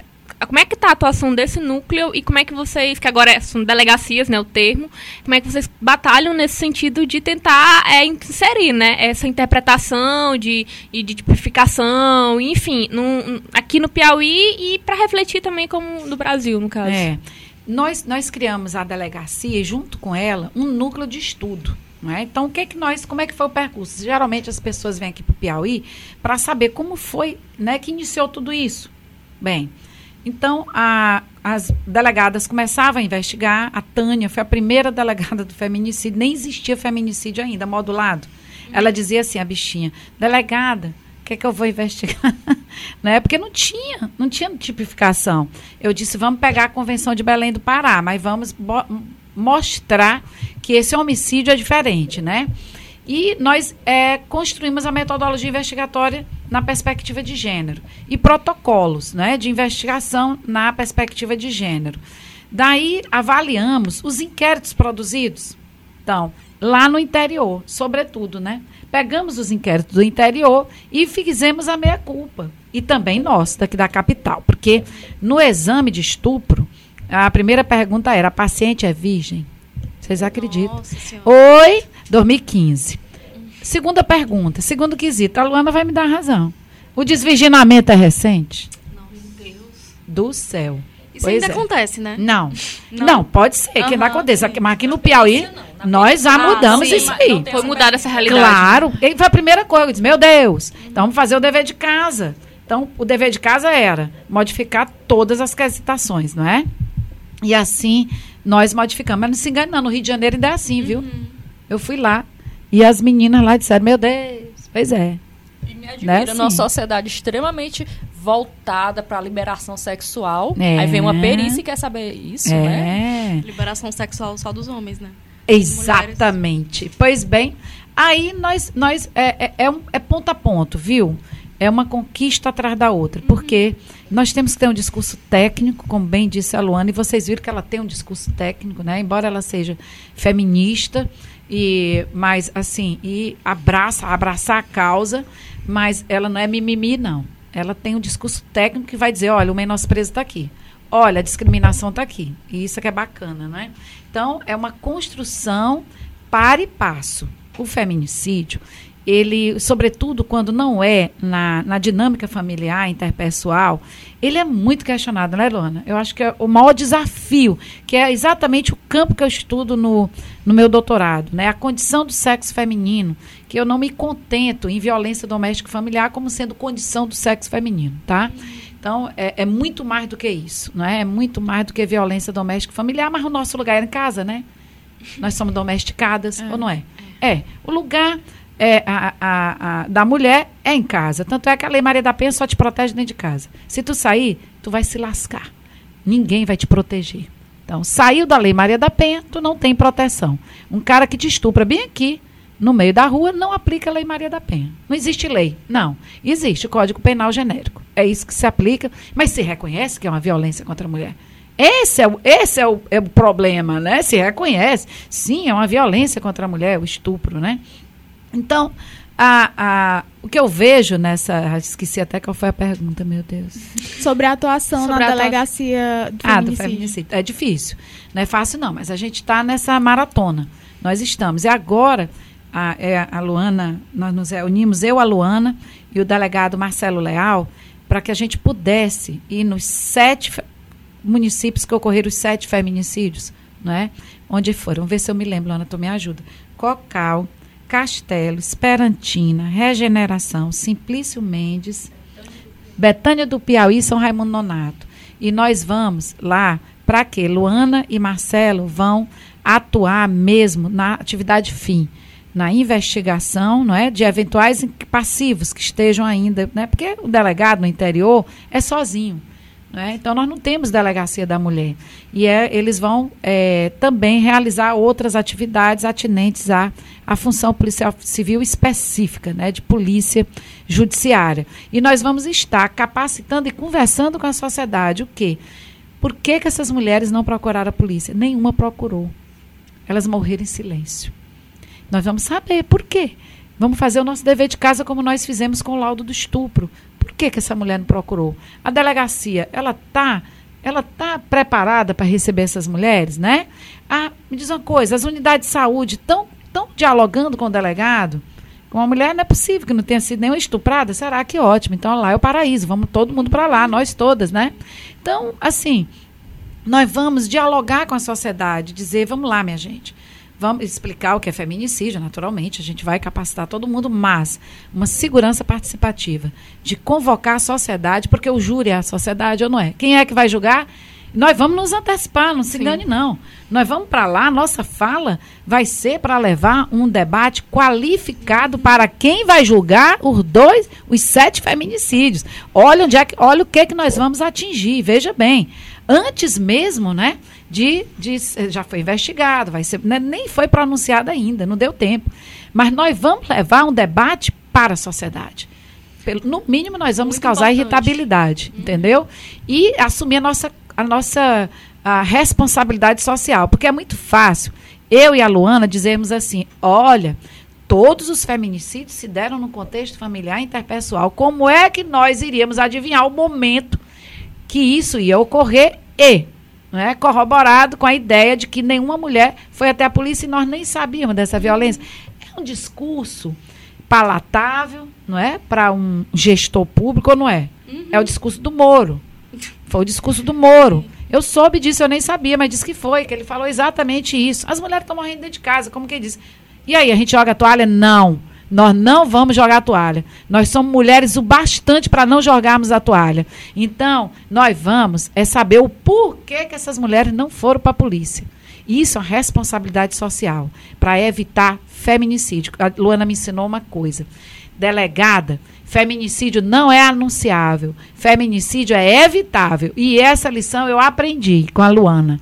é evitável, porque se eu disser que é anunciável, eu estou jogando a toalha. E nós não vamos jogar a toalha. É, só aproveitando as palavras da delegada Eugênia, quando a gente fala dos, do- da perspectiva de gênero, né? Aí eu lembrei de um caso em Floriano que foi o seguinte: um adolescente entrou numa loja, uma loja de roupa, essas lojas de roupa bem populares, né? Pra, a ideia era cometer um roubo na loja. Foi lá, pegou o dinheiro do caixa e tava lá a vendedora. Tava lá, só a vendedora, a vendedora estava sozinha. Isso foi duas horas da tarde no centro da cidade de Floriano. Ele entrou na loja, o comparsa dele estava fora observando. Ele entrou na loja armado e levou dinheiro e levou algumas peças de roupa masculina. E lá, depois do roubo, ele cometeu um estupro. Aí você verifica. Gente, olha a condição de vulnerabilidade da mulher. Olha a- o gênero feminino aí nesse crime. Se, eu me pergunto, se fosse um homem, após o, o roubo, teria ia lá. estupro? Jamais. Jamais. É isso, jamais. Nem que fosse um estupra, nem que Jamais. fosse um, um ladrão homossexual. Não teria. Não um estupro. teria. Porque o corpo da mulher, olha, o corpo da mulher é, é visto como objeto que quando um preso vai pra penitenciária e ele pode ser vítima de estupro, ele é chamado como? ah, você vai ser mulherzinha. Mulherzinha. É. Isso é um discurso que todo mundo fala brincando. Gente, mas É isso é você naturalização. na- você Cultura naturaliza a estupro. violência. Estupro. Você naturaliza a violência. No, em no estado do Pará, uma moça foi esquecida dentro de uma delegacia com uma cela com vários homens e dentro da delegacia tinha uma delegada. Qual foi a violência que essa, que essa moça sofreu? Estupros. Então, o corpo da mulher é objeto. E fica É. gente questionando a lei de importunação sexual. Eu assisti uma entrevista, que eu não vou dizer canal, não vou dizer, não vou dizer o, o, o repórter, nem vou dizer o convidado, mas foram todos masculinos, e que praticamente eles debocharam da lei de, importuna, de Pois importunação. nós vamos prender de no curso. Vamos prender. De, importunação sexual. Eles disseram, ele, algum, algumas palavras eram, ah, mas agora Vocês não pode podiam pegar essa, esse debate que a delegada está mencionando para colocar aqui, não é? No programa de vocês. Não é interessante? Seria interessante. É, gente, tem que debater, gente. Com Tem certeza dá As opiniões contrárias. Pois é, isso. Então, Não é? foi um deboche. Diz, ah, agora não pode mais paquerar. E um outro convidado chegou e falou. Gente, eu disse que eu, não- eu prometi que eu não ia falar desse assunto, mas é porque me incomodou muito e tá me incomodando ainda. Diz, ah, e, e querem, e querem comparar um beijinho roubado com, com a violência sexual. Então, assim, foi, foi uma reportagem extremamente desagradável. Desagradável. que- Machista. machista e que é essa é a nossa, infelizmente essa é a nossa Qual é a penalidade, é a nossa- é a meninas? não assistimos esse programa. Boicotar. Boicotar esse programa. Aí eu lembro de um, de um de o que a gente vê na internet. É, vamos aqui falar sobre violência de gênero. Vamos chamar aqui esses dois homens brancos pra falar sobre isso. machistas, machistas, É, né? isso. E, e assim, e o projeto que a delegada Eugênia falou é um projeto de suma importância. A minha parte, eu, eu tô com a, pra- assim, pra variar, né, gente? Eu tô com a parte policial. eu vim com a parte policial. E qual vai ser a ação? É o que, que a gente está percebendo, os casos de 2018, realmente as vítimas não tinham boletim de ocorrência registrado, não tinham medida protetiva, não tinham nada. Sendo que tem muita gente que ainda questiona a medida protetiva. Ah, mas é só um papel. Mas não é só um papel, gente. não. É É, o importante ter o Estado, registro. é o Estado batendo na porta do agressor. A Isso é um medida discurso machista. Machista. Ó, o, o- a medida protetiva é para ser deferida em 48 horas do momento em que é encaminhado para o juiz. Imagina, a e no momento que chega na delegacia, a delegada tem 24 horas. Então a vítima vai na delegacia, registra a ocorrência e diz: Eu quero medida protetiva. O delegado ou a delegada tem 24 horas para mandar para o juiz. 24 horas, um dia. Pronto, foi lá. Do dia da agressão, do dia que a moça resolveu denunciar. O juiz tem 48 horas para se manifestar, dizer que concorda ou não com a medida protetiva. Então vamos supor que a vítima correu no momento da agressão. Em três dias, é para a medida protetiva estar lá e o oficial de justiça está, ou a delegacia está batendo na porta do agressor, dizendo: olha, você bateu na sua mulher, saia de casa e não se aproxime dela. Gente, se isso não tiver uma medida extremamente preventiva de outras violências, eu já não sei mais o que que o que que pode o que que pode fazer. Então o projeto é o seguinte, tanto a feminicídio como o GPI, nós nós vamos Explica o que é GPI, delegada. ah, desculpa. Junto com o gerente de polícia do interior, o delegado. É o chefe de o delegado do interior, é o, é o super delegado. O super delegado do interior. Nós estaremos principalmente nessas cidades. Assim, o, o- a escolha das cidades não foi aleatório, né? Ocorreram os feminicídios. Mas vão as- ter júri, vai ter Vai júri. ter júri. E as outras cidades também precisam de ajuda. Nós vamos entrar dentro da delegacia e, e- e segurar na mão do delegado que está lá. Delegado, o que, é que você tem de violência doméstica aí? Quais são os inquéritos que estão pendentes? Delegada, é essa pilha aqui. E essa pilha nós vamos trabalhar. E a ideia é que a gente saia de lá com os inquéritos fechadinhos, concluídos e encaminhados para o judiciário.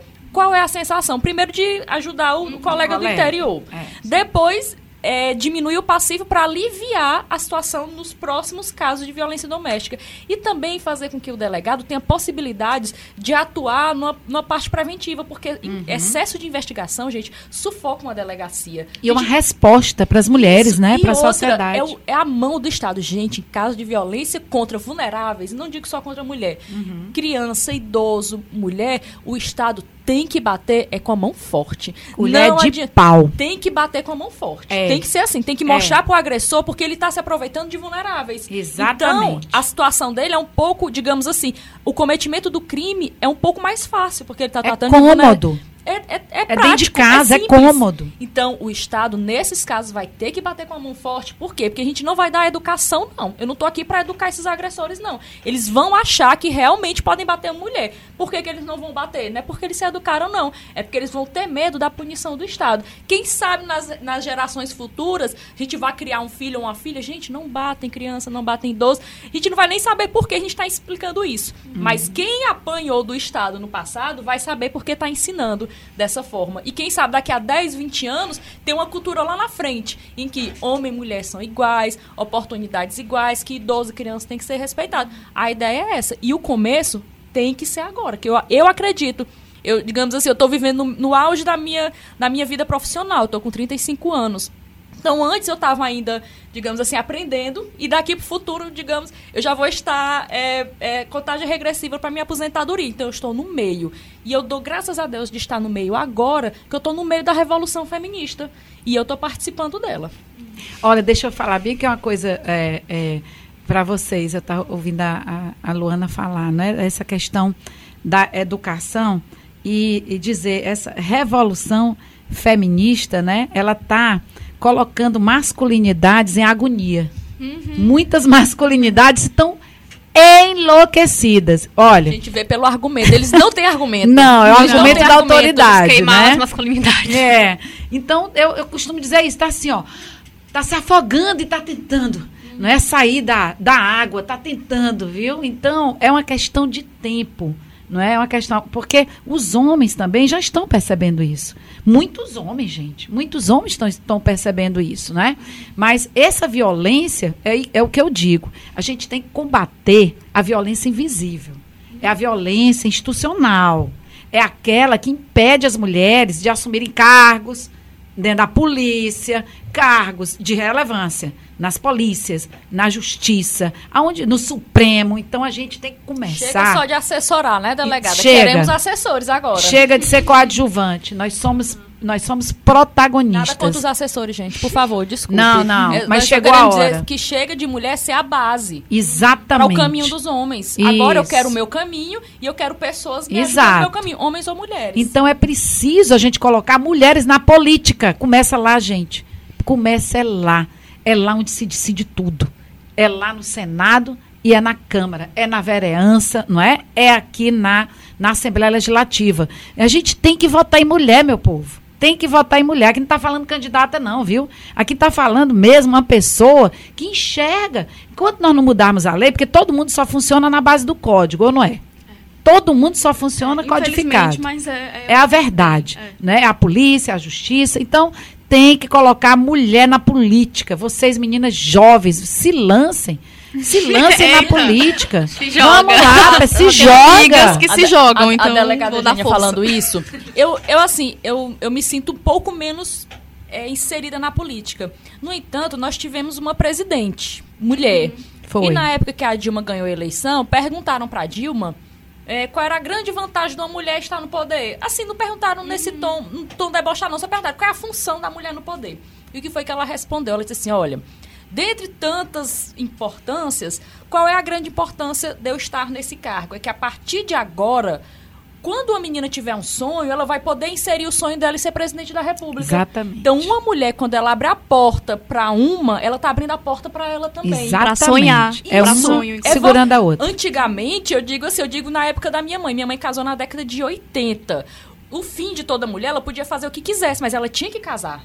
É. Ela podia ser, passar no. é, fazer o vestibular, ser o que fosse. E aí, qual é, a- eu vou dar, dar só um, um detalhezinho familiar. Meu avô, meu avô é da década de 20, gente. Meu avô nasceu em 29. E ele disse que a maior decepção, o maior desgosto da vida dele foi essas filhas dele, que ele tem nove filhas, ter se casado antes de se formar. Como é que pode um absurdo desse? Essas meninas vão se casar antes de se formar. Todas se formaram, mas resolveram casar antes. Tinha repressão sexual, tinha muitas coisas envolvidas. Então, meu avô colocou isso na cabeça da minha mãe. Minha mãe colocou isso na, na minha cabeça. Gente, tem que se formar. É independência financeira. e eu tô tentando colocar isso na cabeça da minha filha, mesmo ela gostando lá de cuidar das bonequinhas dela.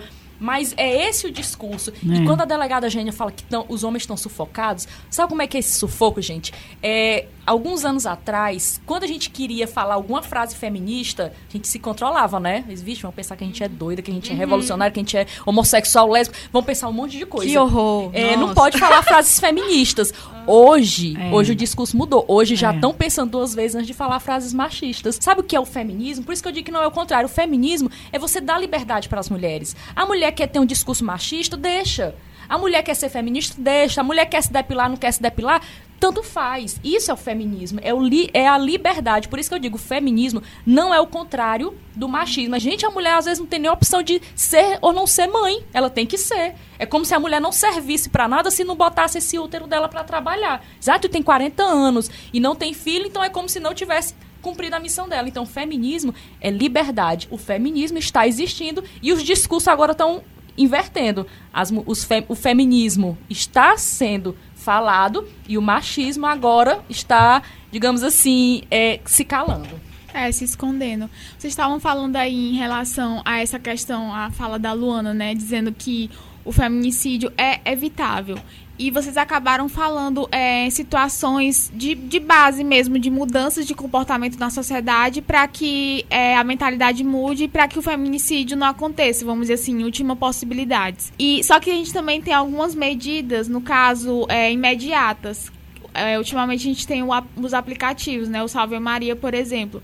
Eu queria que vocês me falassem em relação a isso. O quanto o Salve Maria é, pode ajudar nessa... Outras, outras é, evitar é, aham. estratégias também. Outras como, estratégias. é, o Centro de Referência de Atendimento à Mulher em Situação de Violência, Esperança Garcia também. É.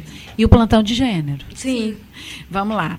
O estudo dos feminicídios, não é, no Piauí, nos mostraram que as mulheres estavam sendo assassinadas em casa. Isso foi em 2015. Na noite, madrugada, sábado e domingo. Delegacia da Mulher fechada. Não é só no Piauí, não, no Brasil inteiro, não é? E aí, então, o que é que nós fizemos? Vamos abrir o plantão de gênero. Abrimos. O plantão de gênero começou na capital. Começou a funcionar em junho de 2016. Veja como uma, uma política puxou a outra, né? E aí, hoje, o plantão de gênero, aí nós vimos o quê? Que assim mesmo as mulheres ainda estavam sendo assassinadas. Que elas não procuravam a gente. Criamos o Salve Maria.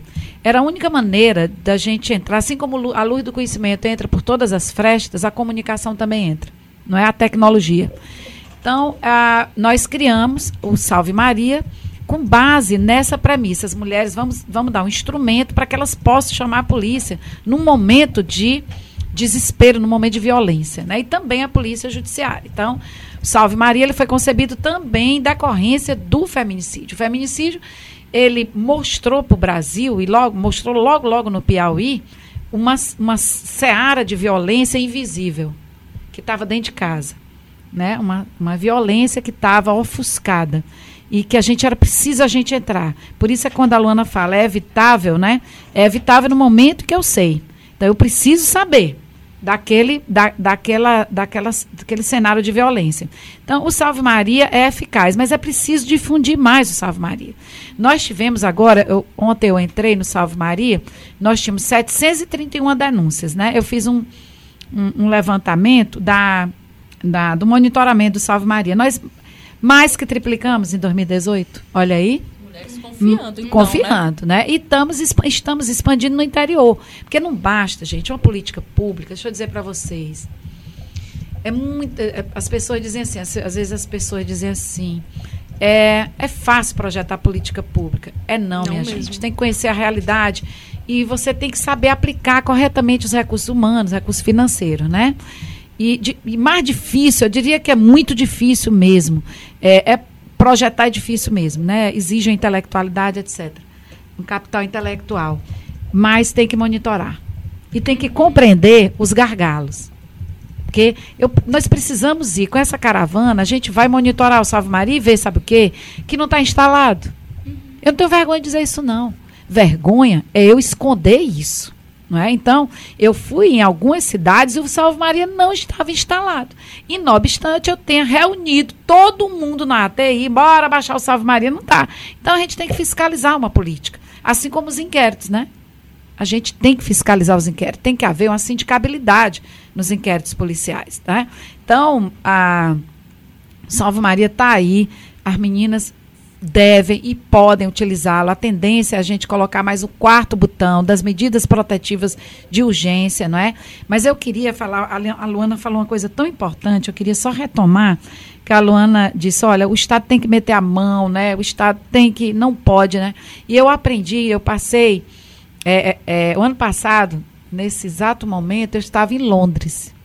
Eu fui numa missão acadêmica patrocinada pela Embaixada do Reino Unido em parceria com o Instituto Avon e o Fórum Brasileiro de Segurança Pública, não é? Em razão da- do nosso núcleo de estudo e pesquisa em violência de gênero, nós ganhamos o prêmio e fomos contempladas. E fui eu, a Major Denise e a Andrea que ganhamos, né? E lá eu aprendi, ficamos uma semana na Scotland Yard e justamente na seara da violência contra a mulher, como a Scotland Yard atuava na violência contra a mulher. Pois bem, e lá eu aprendi um princípio que a gente não tem aqui, né? E que a gente pratica todo dia. A gente não faz é entender a polícia. O princípio da única oportunidade. Vai sair uma pesquisa agora, já já, que vai mencionar que a maior parte das mulheres não vai para lugar nenhum. Ela fica em silêncio. Então, é isso que a gente tem que vencer. Essa subnotificação que nós estamos agora comprovando nesses sete municípios. Se a mulher morreu, ela nunca foi para a delegacia, logo, nós temos 100% até agora de feminicídios subnotificados, violências anteriores e que a família sabia. A família sabia. E só esse silêncio, sabe como é, é descrito pela família? Não, depois que ela começou o relacionamento, ela mudou. Mudou o comportamento. Ela não diz, mas todo mundo enxerga que tem alguma coisa errada e ela tá lá, quietinha, sofrendo. Então, esse princípio da única oportunidade, ele nos faz trabalhar nessa perspectiva. Quando uma mulher chega no plantão de gênero, segura ela. Porque para ela chegar ali, ela demorou muito, ela pode ter demorado Foi muito. muita coragem. Muita eu vejo muita coragem, coragem né? de uma mulher que vai na delegacia Não é? denunciar. Também acho, eu também vejo assim. E aquele, esse estupro que Luana falou, olha, eu fico arrepiada. Eu não posso dizer a delegacia, né? Eu não posso expor. Mas Luana, uma moça que trabalha aqui em Teresina. Quantas mulheres não podem estar nesse, né? Nessa perspectiva. Ela trabalha num determinado local que é de gênero alimentício, né? Que tem restaurante, minha gente, nesses locais que tem que trabalhar até de noite. Ela saía todo dia. Ela trabalha certamente como cozinheira, não é? Certamente as mulheres não trabalham, né, na cozinha, normalmente. Os garçons, a maior parte homens, né? Então é uma é também uma questão de gênero isso. A gente vê esse recorte, né? Nada contra, claro que não. E ela saiu desse lugar e foi para casa pegar um ônibus, foi até o ponto de ônibus. No caminho, ela percebeu que tinha um cara seguindo ela, não é? Mas ela até então estava em local público, assim, um local que não era ermo, era público, mas não era ermo. No momento que ela entrou no local ermo, ele estuprou essa moça. Ela não tinha faca, gente. Ele não tinha arma de fogo. Sabe qual era a arma dele? A mão dele. Ele segurou ela pelo pescoço. Gente, quantas meninas, quantas mulheres não estão na situação dessa? Por favor, baixe o Salve Maria. Aperta o botão, gente. Não é brincadeira. Nós não estamos brincando de fazer segurança pública. Não acredita na gente. Então, esse fato está sendo investigado.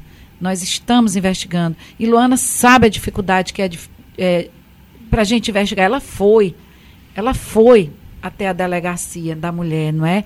Então, claro que a gente vai pegar as filmagens, não é, das câmeras, tarará, mas vejam que crime brutal, não é? Que crime horroroso e que nós temos, salve Maria. Vamos apertar o botão do pânico, gente. É, é um crime que não é, é, As pessoas acham que é questão de, de sexual, né? Mas É. não, é relação de poder. de Isso. poder, Não é, não é um, um, um sexo. coisa, é né? relação de poder. Eu tenho o poder de te estuprar. Sim, é o domínio total, é o controle, a territorialização do corpo da mulher. Sim. Eu não sei se vocês já tiveram algum namorado, alguma pessoa que quis proteger vocês. Não, não, carnaval, eu tô te protegendo. Tá nada, me larga, doido. me larga, doido. Eu não quero proteção, Sai fora. não. Sai Quero fora, maluco, né? Sai hétero.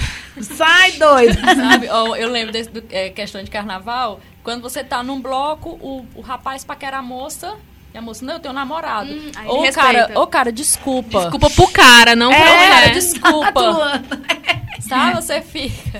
Como assim? Poxa vida. E, e- e falando aqui de mecanismos de proteção, gente, o que eu vejo, um mecanismo social de extrema importância são os movimentos feministas. Porque eles criam uma outra realidade, uma realidade paralela em que as mulheres não são culpadas e que as mulheres não são inferiores. O que eu observei é, no- nos, nos inquéritos policiais. Porque meu olhar é o olhar do inquérito, de dentro do inquérito. O contato que eu tenho com vítima, com fato, é tudo olhar dentro do, do inquérito. É que as, as vítimas se culpam muitas vezes pela violência sofrida. E nos casos de feminicídio, os agressores, eles justificam a morte. Ah, porque ela me traiu, porque isso, porque ela me fez de, de idiota, porque não sei o que, não sei o que. Tudo está justificado. E as mulheres, as sobreviventes, elas justificam também a agressão. É. Elas, não, mas é porque eu tinha um relacionamento extraconjugal. Não, mas é porque realmente ele Mais, trabalha. mais, mais. Isso, isso é a realidade, porque elas estão inseridas nessa sociedade machista. E qual é, a pro- qual é a função dos movimentos feministas? Gente, é criar realidade de É proteção. uma rede. Rede É de força. proteção. É, é chegar para essas mulheres, vem É aqui, libertar. você está aqui dentro, a gente não vai lhe libertação. soltar, nós vamos lhe proteger e a realidade é essa. So- temos direitos iguais, ninguém é culpado pela agressão do outro. Você não é culpada pelo seu comportamento. Seu comportamento lhe atinge, não vai atingir a seara do agressor, não. O agressor lhe atingiu, o agressor lhe bateu, ele tentou lhe matar por uma questão pessoal dele. É. Os movimentos feministas hoje, talvez eu considero o, o âmbito de proteção dessas mulheres e, digamos assim, a maior força de prevenção dos feminicídios. E que ela- muda tudo, né? ela- e muda vai tudo. atuar no, no, digamos assim, é, vai encerrar o ciclo de violência. É. Vai encerrar. E as mulheres, por exemplo, a mulher que, que teve um relacionamento extraconjugal, ela vai aguentar calada, porque ela é culpada. Uma vez eu lembro que eu assisti uma minissérie aí da, da Globo, né? Eu não lembro qual era. Era. Eu esqueci, era de um. Eu só lembro que tinha o Cauan Raymond, era no, no- Provavelmente tinha um Caio Raymond. tinha o Cauan Raymond, né? E era no Nordeste. Era, tinha questão de vinho. Ai, não sei, gente. Vai, vai, vai, vai lá lembrar. E, e, e num dessas situações tinha uma mulher, a, a Dira Paz, ela tinha um caso extraconjugal com, com quem? Um Cauã. A, um Cauã, né? e galã. o marido dela, coitado, era o Osmar Prado. Ixi, Tá entendendo? Então, assim, que era o carequinha. Ele, ele, é- ele é já é um senhor, carequinha. Então, a Aham. situação era essa: casada com Osmar Prado e tinha um relacionamento conjugal com o Cauã Raymond. Coitado, ficou lá no meio da situação. E aí o marido descobriu. E quando ele descobriu, aí aparece uma cena, ela deitada na cama, toda roxa. Toda roxa. E no final da, da minissérie, tá lá ela feliz, com, Com o o filhinho dela e com o marido. Quer dizer, ela já foi punida. Pronto, já tá É. perdoada, já foi punida, vamos viver feliz. Isso foi, isso é uma difusão, gente, Pesado. mundial, mas foi. Gente, depois eu tenho que saber o nome disso aí, pra não dizer que eu tô, É, tô inventando e mentindo, mas acontece. Eu, eu assisti isso, tá entendendo? Mas é o que as mulheres enxergam, essa é, a É. realidade. Ela, ela, digamos assim, a minissérie não tá retratando nenhuma, nenhuma situação de outro mundo, Não. não. É a realidade. eu vou falar uma realidade. Minha, minha sala, meu gabinete, eu recebo muitas mulheres. Eu, eu disse que eu ia botar até assim, delegacia da mulher extraordinária. e não deixo de receber nenhuma, nenhuma, né? Recebi uma, uma mulher já madura. Ela me narrou coisas que eu nunca ouvi na minha vida. Nunca. Não vou citar naturalmente. Mas o que me causou mais estranheza e espanto, né? foi ele ter espancado ela, da forma como foi essa moça no Rio de Janeiro, e depois ela dizer para mim que ficou com pena dele, coitado. E eu ouvi ela falar. Fiquei só ouvindo, né? O que a gente tem que ouvir. Tem que saber ouvir. Coitado. Ela disse delegada. dela e o discurso dessa vítima, com certeza, é sincero. Ela deve ter realmente Foi. ficado com pena. Ela chorou. Ela chorou no meu gabinete. Contou muito, muitas coisas, né? E, e ela disse, delegada, a senhora disse que ele não deixou ela sair da cama após a surra e colocou a perna dele por cima da perna dela para garantir durante a noite que ela não ia sair. E ela disse, delegada, a senhora acredita que eu fiquei com pena dele? Aí eu olhei para ela e disse, acredito. é, é, é isso que a gente vê. O que Luana fala, né? Que está na, na novela está na realidade. É exatamente isso que acontece, né? Essa culpabilização. É. É, depois de todos esses relatos que vocês fizeram, falando do caso que vocês acompanharam, eu queria saber só mais uma pergunta de cunho mais pessoal, né? Como é que vocês chegaram a atuar é, nessa, nessa, nessa área né, de vocês, de estar tratando com feminicídio?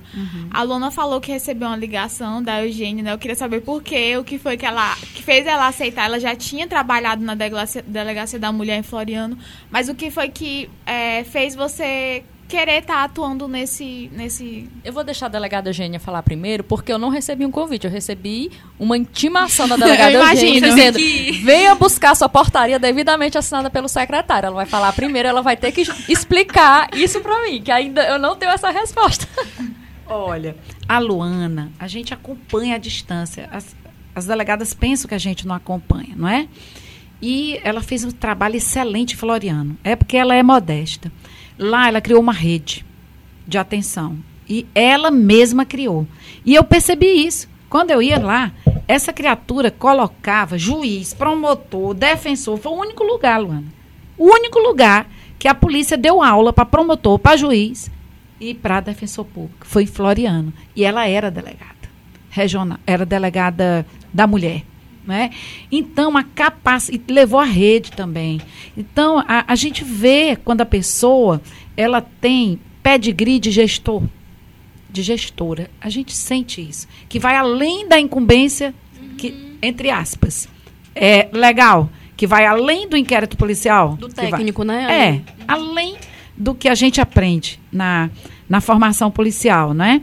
Então, foi isso que nós vimos na Luana. E mais, professora, que eu sei que ela é professora de direito penal, ela, é como eu disse anteriormente, quando eu falei com a Luana, a personalidade da Luana, ela é uma pessoa serena, extremamente racional, não é? Competentíssima sob o ponto de vista operacional. Então, assim, são todas as nuances. Como policial pode ter, a Luana tem. Né? A Bissolida é mulher.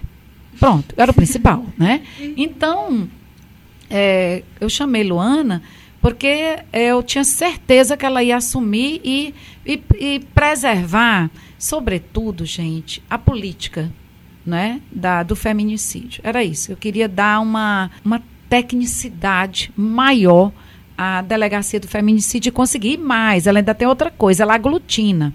Ela é dialógica, ela dialoga bem, ela- vai, ela vai para tudo quanto é cena de crime, de homicídio também, a Luana. E tomou para si a incumbência de todos os, os- os assassinatos de mulheres, ela aí, ela ser a competente para investigar, que é o sonho dourado de todo mundo no Brasil, é que toda mulher assassinada já entra a perspectiva de gênero de imediato. E aqui no Piauí entra, né?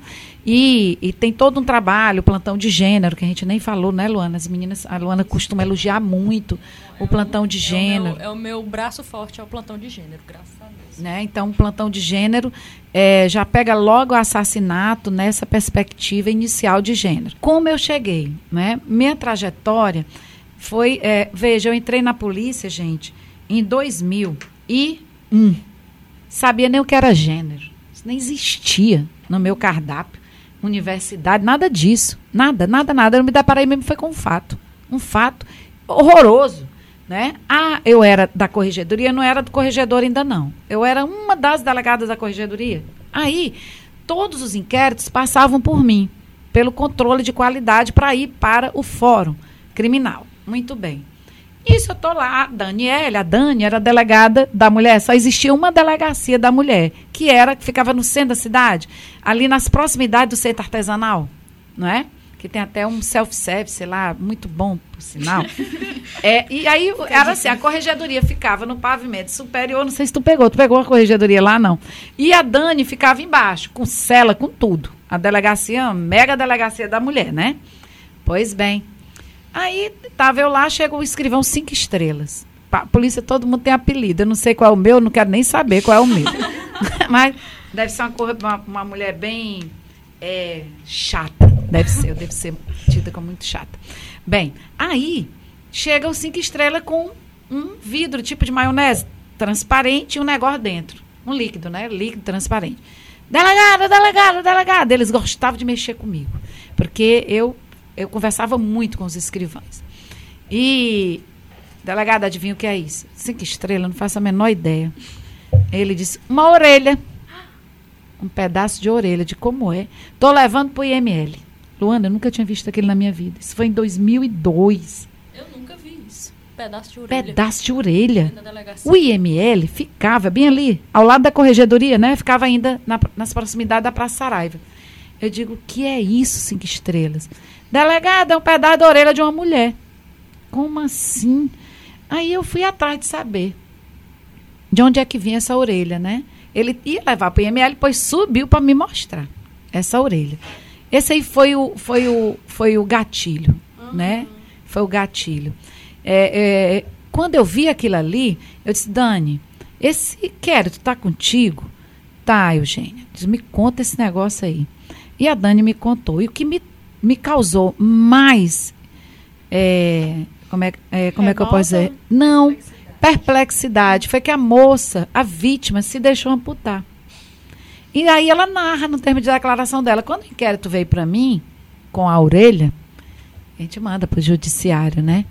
Eu, eu li o termo de declarações dela, ela disse exatamente, ela tinha tido um relacionamento extraconjugal, tudo isso que a Luana falou, né?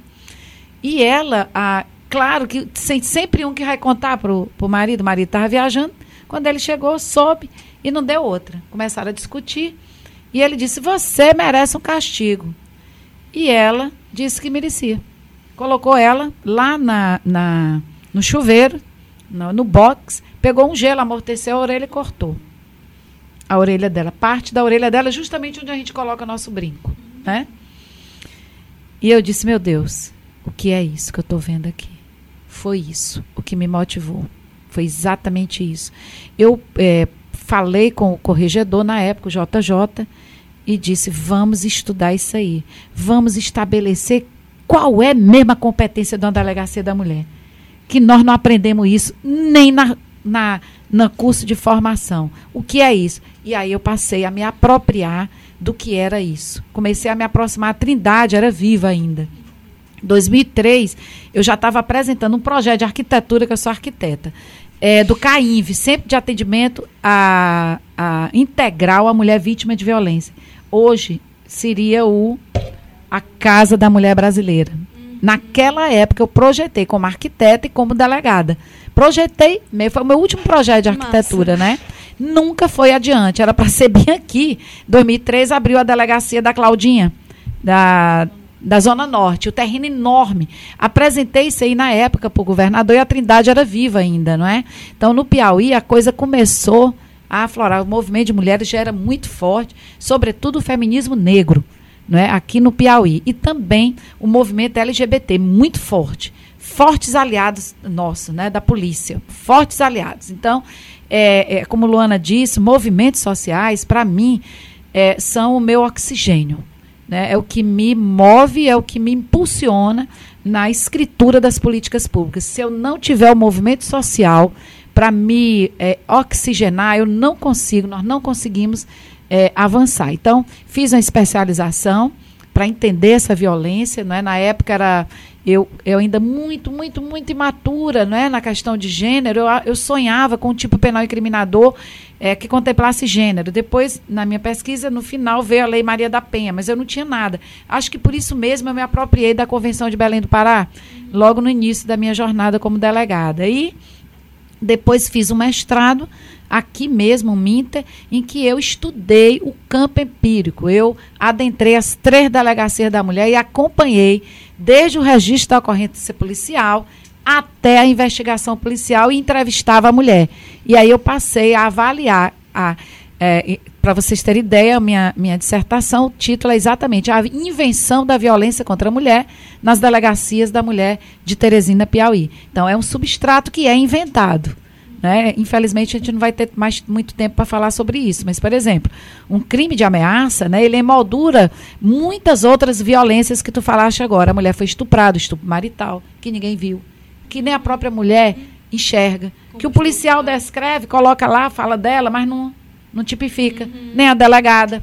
Não, na época eu estudei a linguagem policial.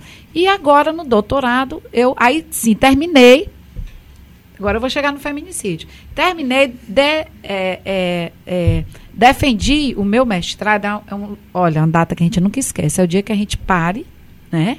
E a data que a gente defende uma tese ou um, uma dissertação. Porque é, é o dia muito feliz, radiante, é um dia felicíssimo, né? É como parir. Para o gente... conhecimento. É, exatamente. Foi o dia 18 de dezembro de 2014. Eu defendi minha dissertação com cinco na minha banca. Cinco professores pós-doctor na minha banca lá no Rio Grande do Sul. Pois bem, aí que foi que Só aconteceu? Um Eram homens na banca? Quatro mulheres e um homem. Ah, caíram em cima só, do homem. Só pra saber mesmo. caíram em cima do homem. As meninas. Homem uma do merece. Paraná. Foi. Todas, todas, todas feministas, né? E cair em cima dele, cair em cima dele. Professor Bolzan, que é constitucionalista, né? Pois bem, e aí, o que foi que eu desvelei na minha pesquisa? Dentre outras coisas, né? A invisibilidade do estupro marital, isso em 2014. E a invisibilidade do feminicídio. Onde estavam as mulheres assassinadas do Piauí, que não estavam sendo investigadas nas delegacias da mulher. Então, eu vi logo essa lacuna. Quando, em 2015, eu fui convidada para ser subsecretária de segurança, né? Só que eu jamais imaginei que eu fosse assumir a pasta. Eu não sabia que o Fábio Abreu ia ficar um tempo lá. E assumir a pasta, interinamente, três meses. E nós pegamos um estado caótico, com muitos homicídios, etc. Foi aí que nós colocamos a ciência né, na atuação da polícia. Fizemos o primeiro plano emergencial do Piauí. Nunca ninguém tinha feito um plano de segurança. Nós fizemos o plano emergencial e cuidamos de muitas coisas. Quando aliviou, que eu estava no meu gabinete, eu disse: agora eu vou deixar um legado para as mulheres do Piauí. Porque não basta ser feminista, dizer eu sou feminista, não basta estudar a perspectiva de gênero. Se eu estiver no poder e eu não puxar outras mulheres, eu não fiz nada. Então, aquele meu lugar não é meu. Aquele lugar que eu ocupei na Secretaria de Segurança é de uma mulher. E que hoje eu digo, é possível ser uma secretária de segurança. Esse lugar que hoje eu ocupo, de subsecretária, nunca foi ocupado por uma mulher também. Foi a primeira. E eu digo, olha, é possível ser subsecretária de segurança. Então, o que, é que eu fiz? Peguei a minha dissertação, Ctrl C, Ctrl V. Eu tinha que explicar o que era feminicídio, meninas. Não tinha nenhuma estrutura legal. Eu só fiz Ctrl C, Ctrl V, Ctrl C, Ctrl V, pá, pá, pá, pá, criei por portaria. Quando o Riedo tomou ciência, eu já queria uma delegada. E olhe, a delegada Tânia, que a delegada Tânia, ela é homossexual. Então eu disse, eu vou te empoderar. Tu vai ser a primeira delegacia do feminicídio, delegada do feminicídio do Brasil. E foi. E foi a Tânia. Né? Então, é, eu conto com muito orgulho, porque foi resultado de estudo. E todas as políticas de segurança não são senão resultado de estudos aprofundados. Não é na mesmice, não. E as pessoas pensam que eu trabalho somente na política de mulheres. Não é. É muito mais. Fizemos um plano de segurança que contempla a mulher. Claro, é a minha bandeira. É a minha bandeira, que às vezes você pensa, ah, feminista só pensa nisso. Não, pessoal. não mesmo. É, não, eu também sou feminista, entendeu? Eu sou muitas coisas, professora, feminista, eu sou avó, mãe, né? Eu sou muita coisa, como bem disse a Luana. Então, é, e sou subsecretária de segurança. Mas eu tenho no meu coração a questão da mulher. Não tem quem tire. E essa questão me veio justamente porque eu me, eu me compadeci com essa moça que perdeu um pedaço da orelha, que é substancial para a gente. Pendurar um brinco, uma coisa tão simples, né? Pelo contexto, né? Ela abriu mão da dignidade dela, né? Coitada, Em tudo, coitadinha. do- do uma- uma- digamos assim, de um piti que esse marido deu. né? É, e ele foi preso. Por que, que ele foi preso? Porque a vizinha viu a, a- a orelha ensanguentada. E a Vilma, a delegada Vilma, era delegada do oitavo DP. Ao local onde ocorreu o fato. Então tu imagina, a Vilma foi logo prender o cara. Disse que o cara tinha pego um ônibus e a Vilma foi Acredito, atrás. Eu acredito. Em 2002, isso aí, gente. Olha, eu Ela- já tô ela- vendo essa cena na minha cabeça. Ela adora. Gente, prisão de homem. Não. Ela agressor, né? De homem não, de agressor. Olha, eu, eu e a Ela- Luana, Ela adora. nós só somos delegadas porque tem a Vilma. A Vilma abriu portas, então é uma puxando a outra. É muito aquilo de que nós somos hoje porque elas foram. É. Inclusive, eu queria até dizer para vocês que a Vilma deu uma ideia, bora encampar. Pessoal, nossa Delegacia da Mulher vai fazer 30 anos. Balzaquiana, olha. Bora comemorar. Bora fazer Eu uma acho festa. importante. Os 30 de hoje em dia ainda, ainda, ainda é novinha, delegada. Minha gente, eu tenho Hoje em 55 dia- e me acho super jovem. 35, eu namoro um cara mais de ainda 20 anos mais novo que eu. Nossa, Eu não não é sabia não. disso. É mesmo, delegada. Inédito aqui nesse podcast. É. Então, gente, assim, eu não tenho esse. Pelo contrário, eu não troco meus 55 anos por nada. Por nada. Eu não tenho problema com idade, não, eu juro.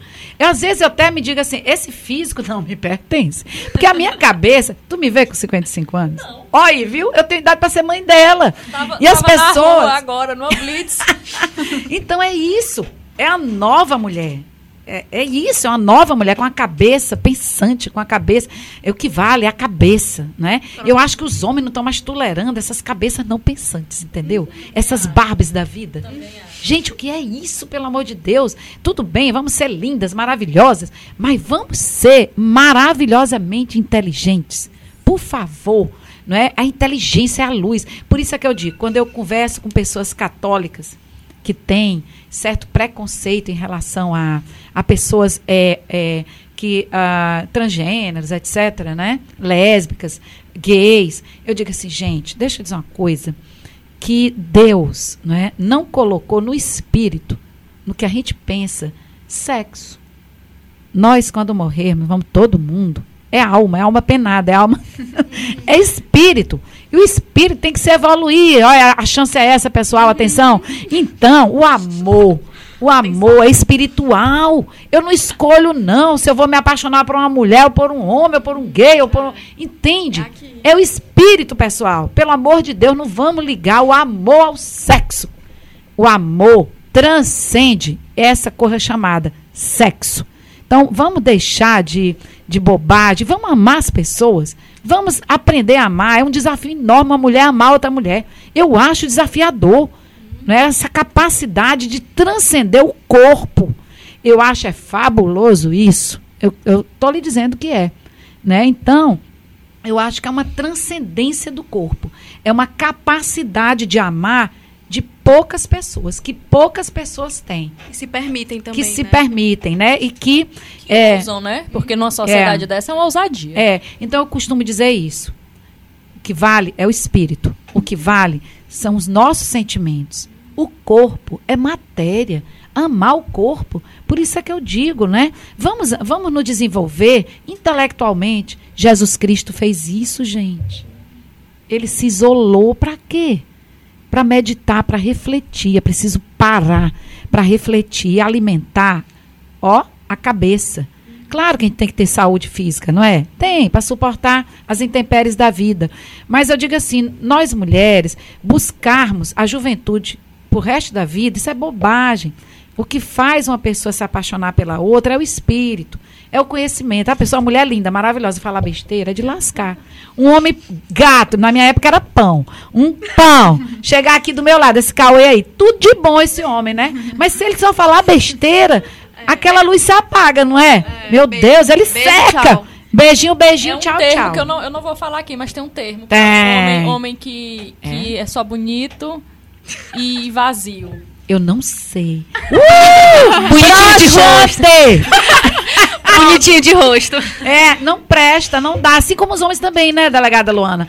Ver uma mulher toda bonitona, tarará, uma abestada. É, broxante. A recíproca, a recíproca é verdadeira, né? Então, a inteligência eu acho lindo quando eu vejo pessoas inteligentes. É uma luz que nem todo mundo tem condição de ver, de enxergar a luminosidade de uma pessoa, não é?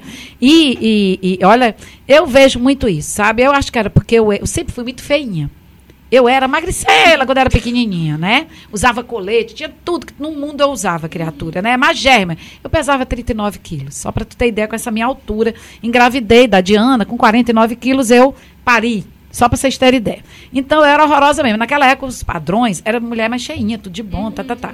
E eu namorei pouco mesmo, né? Porque ninguém me queria. Então, era isso mesmo. E as pessoas se aproximavam de mim, era pela, pela era valorando mesmo o que eu tinha, o que eu era, e não o meu corpo. E aprendi. Fiz regime, tem aquela música, fiz regime, malhei, tá, tá, tá. Mudei. Depois que eu tive neném, a Diana, eu emagreci demais, aí eu tinha muita enxaqueca, tá, tá, tá. Fiz regime, engordei 16 quilos. Eu estou aqui com 16 quilos a mais, só para vocês terem ideia. E aí, então, eu aprendi, as pessoas começaram a me paquerar. Eu disse, agora quem não quer sou eu, meu bem. Beijos. Então, eu aprendi a ver as pessoas mesmo, mesmo pela luminosidade. Eu não me deixo levar pela aparência de jeito nenhum. Eu costumo ver, eu consigo fazer a leitura de uma pessoa com alta astral, inteligente, né? gra- uma pessoa, como é que pode dizer, Luana?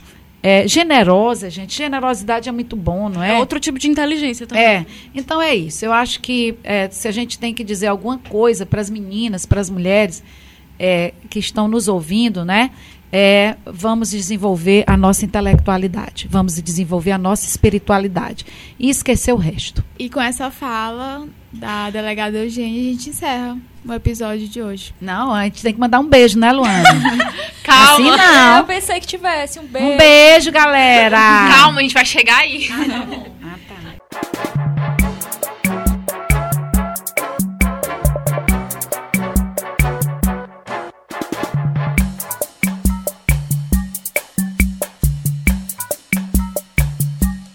Agora a gente vai para as dicas. As dicas que a gente vai trazer Ah, pra- dos livros, É, né? tá. Ah, uh, eu ia trazer. Judith Butler, Corpos em Aliança. Gente, maravilhoso. 2018 agora, lançado, acho que é a editora Zahar.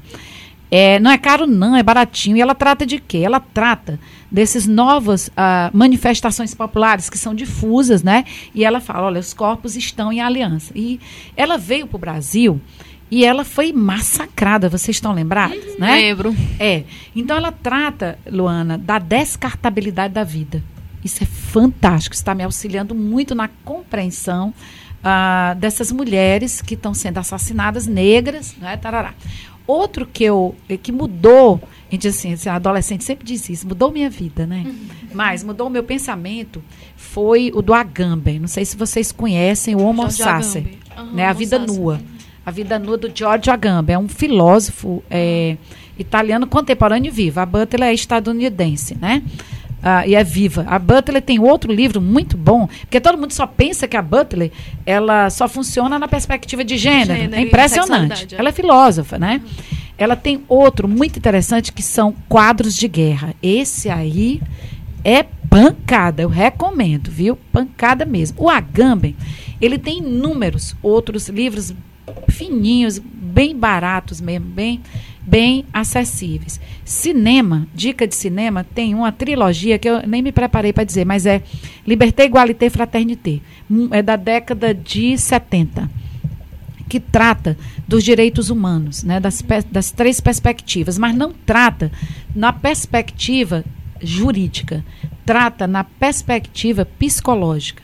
Eu recomendo. É o francês? É, o... francês. Ah, Liberté, igualité, fraternité. A tem que ser assistido. é- é a liberdade é azul. azul, a, a- a- Maravilhoso. é maravilhoso. A igualdade é branca e a fraternidade é vermelha, né? É um cineasta polasco. Eu não lembro o nome dele, nem saberia pronunciar. Mas é, é para assistir nessa ordem. Se recomenda, porque são as, as cores da bandeira da França. Sim, A liberdade é azul, não é? A fraternidade, ah, desculpa, a igualdade é branca e a fraternidade É vermelho. é vermelha. Olha, a Liberdade Azul, eu recomendo ler junto com ela um texto, aí deve ter na internet, do Luiz Alberto Vará, filósofo argentino, que que comenta esse filme. Olha que bacana. Que comenta é, esse, essa, esse filme A Liberdade Azul. Outro filme é, é Forrest Gump. Todo mundo acha que é uma besteira? Eu Não. amo esse filme muito. Maravilhoso, ainda mais nesses tempos atuais, Sim, né? Total. E um outro é do Pedro Almodova, que eu acho muito bacana a perspectiva de gênero, que é a, a pele Maravilhoso A pele a que pele me que habita. habita. a pele que habita. Então, eu recomendaria essas leituras aí. É, de livro, gente, eu vou contar mais ou menos assim. Os livros é numa, numa ordem, numa ordem temporal da minha, digamos assim, da minha construção feminista. Eu quando eu tinha mais ou menos uns 18 anos, eu descobri um livro que estava uma coleção de livros, cinco livros que estavam lá em casa que minha mãe tinha lido. Minha mãe é uma mulher extremamente culta, inteligente e linda. É uma mulher de 60 anos, muito linda. E, e, e ela, ela, jo- ela caminhou. Meu hábito de leitura é graças a ela, porque ela era aquela que toda noite sentava e lia história, lia história, lia, lia, até eu e minhas irmãs virarmos leitoras. E o que eu recomendo um- é um, é- são cinco livros, é As Brumas de Avalon. Eu li a trilogia. São cinco, São delegado- cinco agora. Eu li na década de 80. Isso, eu, eu- 80. é de- acho que é 90, né não? O livro. Eu morava no Rio de Janeiro, na época da abertura.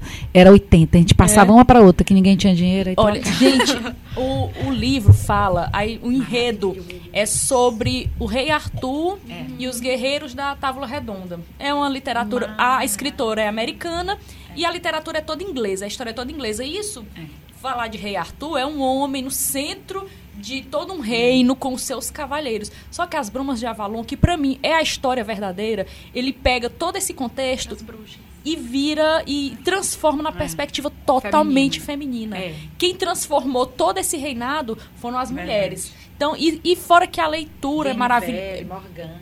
Morgana, gente, Morgana era uma vilã no reino de Arthur. Mas nas Brumas de Avalon, a Morgana é a protagonista. É. É, quem transforma todo um reinado. É. Então, é, é, é um livro, além de tudo, é um livro maravilhoso. É um livro que você. E tem filme, mas eu não. Eu, eu particularmente não recomendo o filme. Não. recomendo o filme porque ele é. Primeiro que Reduz, reduz, reduz, reduz, né? a história e nada compara a nossa imaginação. Uhum. Então eu recomendo, eu recomendo, eu recomendo inicialmente esse livro. Maravilhoso. Outro livro que eu recomendo, que esse aí já foi também já numa fase, eu já com meus 25, 26 anos, que é o livro A Cidade do Sol. O escritor, eu só lembro o primeiro nome dele, é Caleb.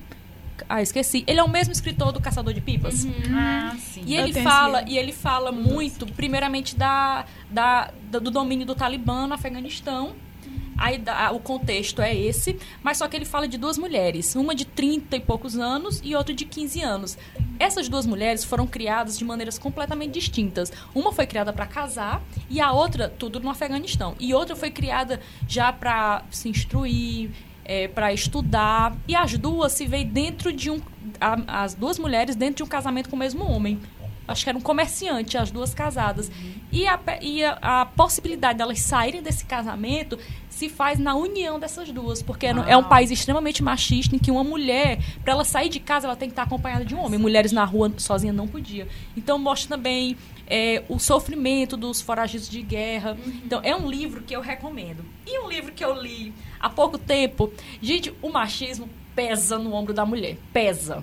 É cansativo demais. É um, isso, machismo, você vê, é, é, um- é um machismo institucional, é social, é tudo. É familiar.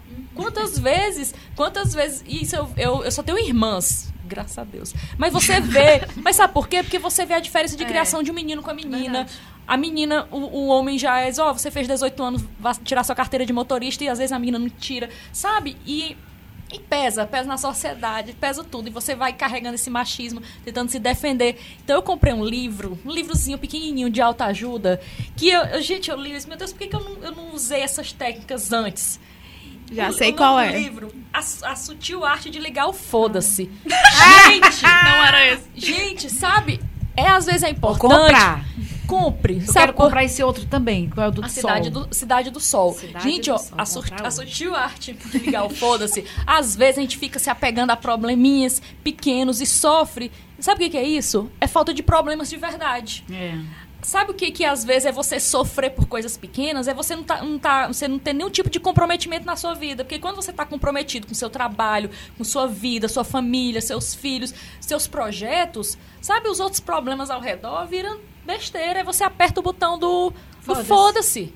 Então, isso eu, eu recomendo. Então, assim, digamos assim, essa foi um. é, claro que eu li muitos outros Vou livros. ler mas hoje é, esse livro. Mas é, é, é- faça essa caminhada, que eu, eu acho que vai ser mais ah, legal, feliz. Luana, adorei, adorei. E eu, eu vou recomendar um documentário que eu assisti e me impactou muito no Netflix. Muito mesmo. Eu fiquei muito impactada com a história das mulher, dessas mulheres. O nome do documentário é Feministas. O que, que elas estavam pensando?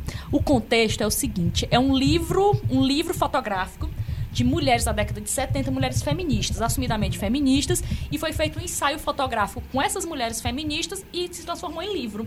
E esse livro agora nos anos 2000, 2010, foi aberto e foi analisar essas mulheres. E quem abre esse livro dessas mulheres na década de 70, observa, gente, essas mulheres eram felizes, essas mulheres, isso a fotografia diz que elas são livres e vamos estudar a história dessas mulheres. E, e mostra o tudo que essas mulheres passaram para estar naquela fotografia com esse espírito livre, elas têm a liberdade do corpo, elas têm a liberdade do- da vestimenta, ou então até da ausência de vestimenta. E quando você vai conhecer a história dessas mulheres, a gente percebe a luta, isso década de 70, gente, as fotos. A gente vê, a gente imagina, elas contam a luta. E teve uma que No que- Brasil? é não, americano. Tem muitas atrizes, é, Jane Fonda. Tem mulheres negras, cada uma com, com sua abordagem de problemas e cada uma traçando sua, sua libertação. Então, esse eu fiquei muito impactada que é a história de mulheres, mulheres que foram abandonadas, mulheres solitárias, mulheres que sofreram ra- racismo, mulheres que so- sofreram um machismo extremo dentro do casamento, mulheres que sofreram quando se saíram de um casamento. Então, assim, e a gente percebendo a luta dessas mulheres, eh, a gente vê que agora a gente não pode é, digamos assim, se acomodar com o machismo. Foi tanta luta dessas mulheres para a gente estar aqui em 2019 aceitando comportamentos machistas, frases machistas. Então, eu fiquei extremamente impactada. E, e uma dica de Facebook, vamos aqui, uma dica assim, vamos seguir alguém no Facebook. Gente, tem um professor da Universidade Fluminense que eu acho ele extremamente corajoso. Ele é jovem, ele é de esquerda, né? Aqui a, a, a, a- a tendência política. Tendência política não, ele é de esquerda e ponto. É, o, A gente também. o, vocês são de esquerda. Tem problema né? não, a gente também. O Claro, né, Felipe- pra fazer. Ah, Felipe Pena. Gente, sigam ele no Sim, Facebook. maravilhoso. Ele é maravilhoso. Ele tá agora com um diário do. Ele, ele dá um nomezinho assim, bem, bem depreciativo, mas é, é o diário do governo. Ele fala nossa. de forma extremamente. Eu posso, será que eu posso ler um pouquinho? Assim, só uma frasezinha do diário, gente. Eu espero que eu não seja demitida da polícia, meu Deus do céu. Porque ele, ele é. O governo é democrático. É, É, Ó, a A gente senhora- espera que sim, né? Ainda é, eu a acho. senhora, a senhora segure Nosso governo é meu, segure meu, democrático. meu Aqui no aí, Piauí. delegado. Senão a gente não teria feito todas essas políticas de feminicídio. Olha, olha como é engraçado ele. Ele aqui, ó. O Diário do Reino da. Ai, gente, lá vai eu, da Bozolândia. Pronto. Tá bom. Eu não tenho partido político, tá bom? Eu respeito o presidente. Mas é isso. Mas vamos lá. Notícias dos príncipes. Sua Alteza Carlos Pitbull não apresenta nenhum projeto na Câmara de Vereadores do Rio de Janeiro. Sua Alteza Eduardo Pitt Pequeno, gente, coitado Ah, disse que teve essa, usou, esse negócio usou aí. verba de gabinete para contratar a empresa da esposa do assessor do pai. Sua Alteza Flávio Laranja continua malocando Queiroz. Tá entendendo? Gente, isso aqui é, é muito autoexplicativo, é divertido. É. E é um cara. E É um assim. humor. e ele, e ele leva ele leva para a tendência política dele. Ele é de esquerda, ele escreve de esquerda. Então eu recomendo porque é, tem que clarear. É muito gente. perspicaz, né? Demais, demais. Então, assim, é uma, digamos, é sair da cegueira política. Não estou dizendo que é certo direita, é certo esquerda. Eu faço o meu trabalho, eu estou na sociedade, eu quero o melhor para todos. Quero que o Brasil dê certo. Mas tem que tirar essa cortina de fumaça e a gente tem que enxergar onde nós estamos, onde o Brasil está. Porque se nós, eu vou me botar no futuro ainda, viu, gente?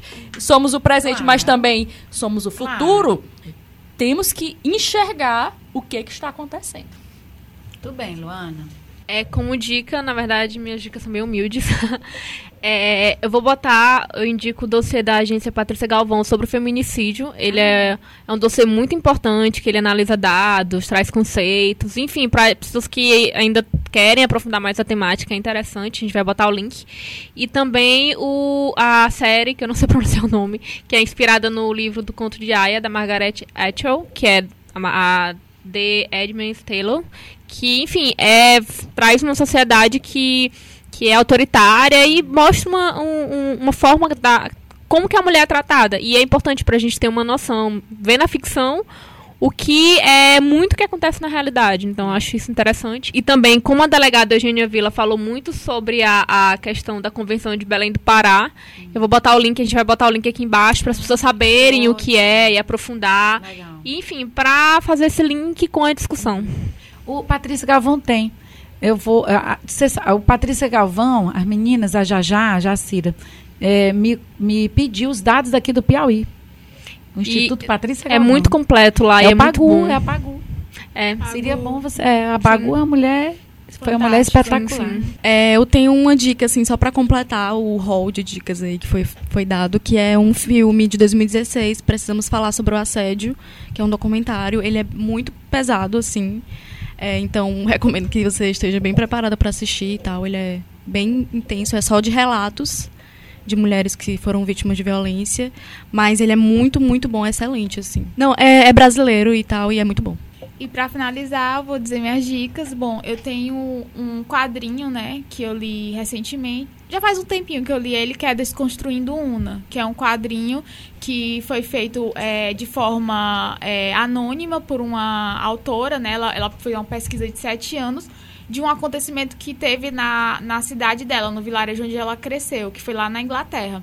É, foi um caso de um cara que matou 13 mulheres e aí, ao mesmo tempo que ela narra o que aconteceu, né, que foi- ficou bem famoso na época, ela também fala de violências que ela sofreu durante a vida toda e, tipo, ela faz um link, né, desses feminicídios e do que ela é, sofreu durante a vida dela. A- a- as figuras, os desenhos, a ilustração é, tipo, perfeito e no final, só dando um pouco de spoiler, ela termina o livro assim de maneira exemplar, falando um pouco de como essas mulheres que morreram, né, que foram assassinadas, como elas poderiam estar hoje, né? Ela meio que faz uma imaginação, né, do que elas poderiam ser. Poderiam ser advogadas, poderiam ser, sei lá, costureiras, poderiam ser o que quiser. Então é muito bonito esse quadrinho. É, Desconstruindo Una, a autora é Una.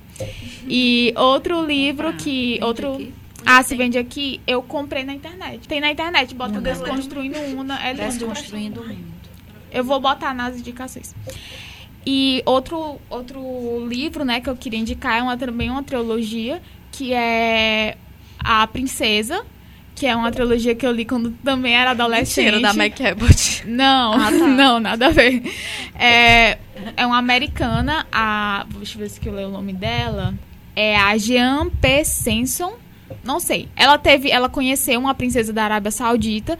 E essa princesa começou a revelar coisas da vida dela, da história dela. E ela meio que ficaram confidentes e ela fez uma proposta, né? Que ela escrevesse a história dela, mas que não falasse quem era ela. Então, essa autora, ela fez três livros, né? A Princesa, As Filhas da Princesa e Princesa Sultana. E esse livro é, assim, fantástico, porque eu li também quando era adolescente e fala muito dessa questão é, de papéis de gênero, de, de desigualdade de gênero em outro país, né? Outra realidade que é bem mais cruel e bem mais escancarada. E, ele, e ela fala, tipo assim, atitudes que ela é uma princesa, que ela não tem. é, não tem posicionamento pra nada, não tem opinião pra nada, mas ainda assim ela conseguiu subverter várias coisas, conseguiu se sair disso. E o livro é fantástico, assim, os três livros são maravilhosos. O primeiro, maravilhosos. O primeiro, então, nem se fala, porque é quando o começo de tudo, o começo da libertação dela, vamos dizer, do começo de uma libertação.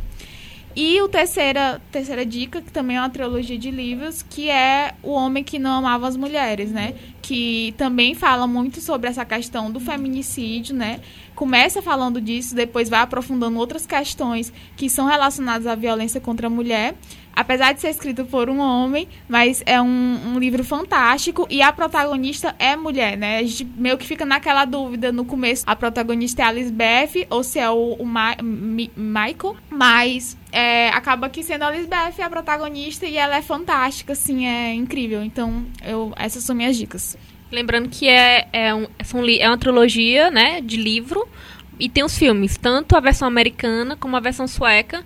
Eu não me lembro se a americana... A versão sueca, na verdade, tem os três filmes, Isso, mas os a três versão filmes. americana só teve um, um, um filme, que foi até o. Sim. Tem o último também.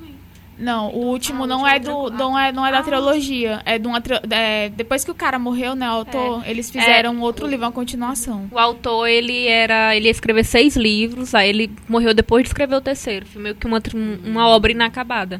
E é muito bom, muito bom mesmo. Eu lembrei, sabe qual filme? Eu não sou um homem fácil. Vocês já assistiram? Gente, os homens, os homens não aguentam assistir. É. Os homens não, a- não, não aguentam é. assistir até o final. E eu vejo que é um, é, é um filme simples, na verdade. É, um filme que, que- iniciante. Eu acho que também esse dossiê que tu indicou também, eu também li um pouco e também eu acredito que é também um- uma forma de iniciar. É, isso. Não digo nem de se aprofundar, mas de iniciar mesmo pra você saber o, os ba- o básico, vamos falar assim. É uma linguagem muito acessível, né? É, que é... esses, esses livros que eu indiquei são profundos. Sim, a gente dá dica de todo naipe Mas aqui. aqui é dica Todos- misturada. É, é tudo misturado aqui. Filosofia. Faz parte, é isso. Gente, acabou. Queria agradecer muito a participação de vocês. Assim, foi incrível, né? Esse mês de março, que é o mês da mulher, que a gente está fazendo esses especiais, estão sendo incríveis. A gente já recebeu nos nossos estúdios, além de vocês duas, também outras mulheres incríveis. E pra gente é muito. Vocês falaram no começo que tava muito feliz de estar aqui, mas a gente nem se compara. A gente tá. Sei lá, 100 mil vezes sendo mais incrível. feliz. Tá Eu quero ser incrível. amiga de vocês, tá bom? Adorei. Eu também. Já somos. Vamos criar um grupo no adicionar, Vamos WhatsApp. criar um grupo e WhatsApp. chamar nas redes sociais. Obrigada, gente. Se, é, qualquer coisa, a gente tá aqui. Qualquer. Obrigada, muito grata mesmo pelo convite. É um- algo ah, inédito para mim, não é? Ah, mas vou aprender a dominar essa tecnologia. Podcast. E estou sempre à disposição. Então, tá sempre à disposição e na luta, meninas, sempre. É, obrigada, gente, pelo convite. E estar aqui é um reconhecimento do meu trabalho, né? Se vocês me enxergaram, se querem falar de feminicídio e me convidam como delegada do feminicídio, é sinal que o meu trabalho também está sendo reconhecido. Muito obrigada. Aqui foi, digamos assim, a gente, eu e a delegada Eugênia, acho que a sensação que eu tenho é que desabafamos. Saímos do, do ciclo de, de uma sociedade muito machista e desabafamos e fomos compreendidas. Estou muito feliz, muito obrigada aí. E eu quero ser amiga de vocês, tá bom? Adorei vocês. É, a gente queria agradecer vocês e, assim, profundamente mesmo pela disposição de vocês, por terem compartilhado tanta coisa com a gente, por terem confiado na gente, enfim. E nos nossos ouvintes também. E é isto.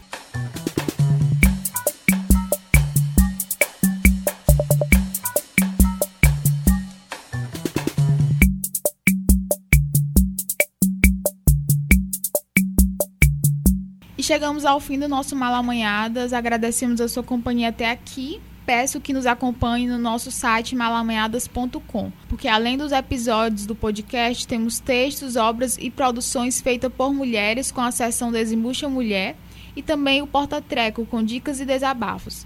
Sigam nossas redes sociais, Instagram e Twitter, arroba malamanhadas. Comentem, estamos super abertas às críticas, sugestões, incentivos de alguma forma. Obrigada e beijos, até a próxima.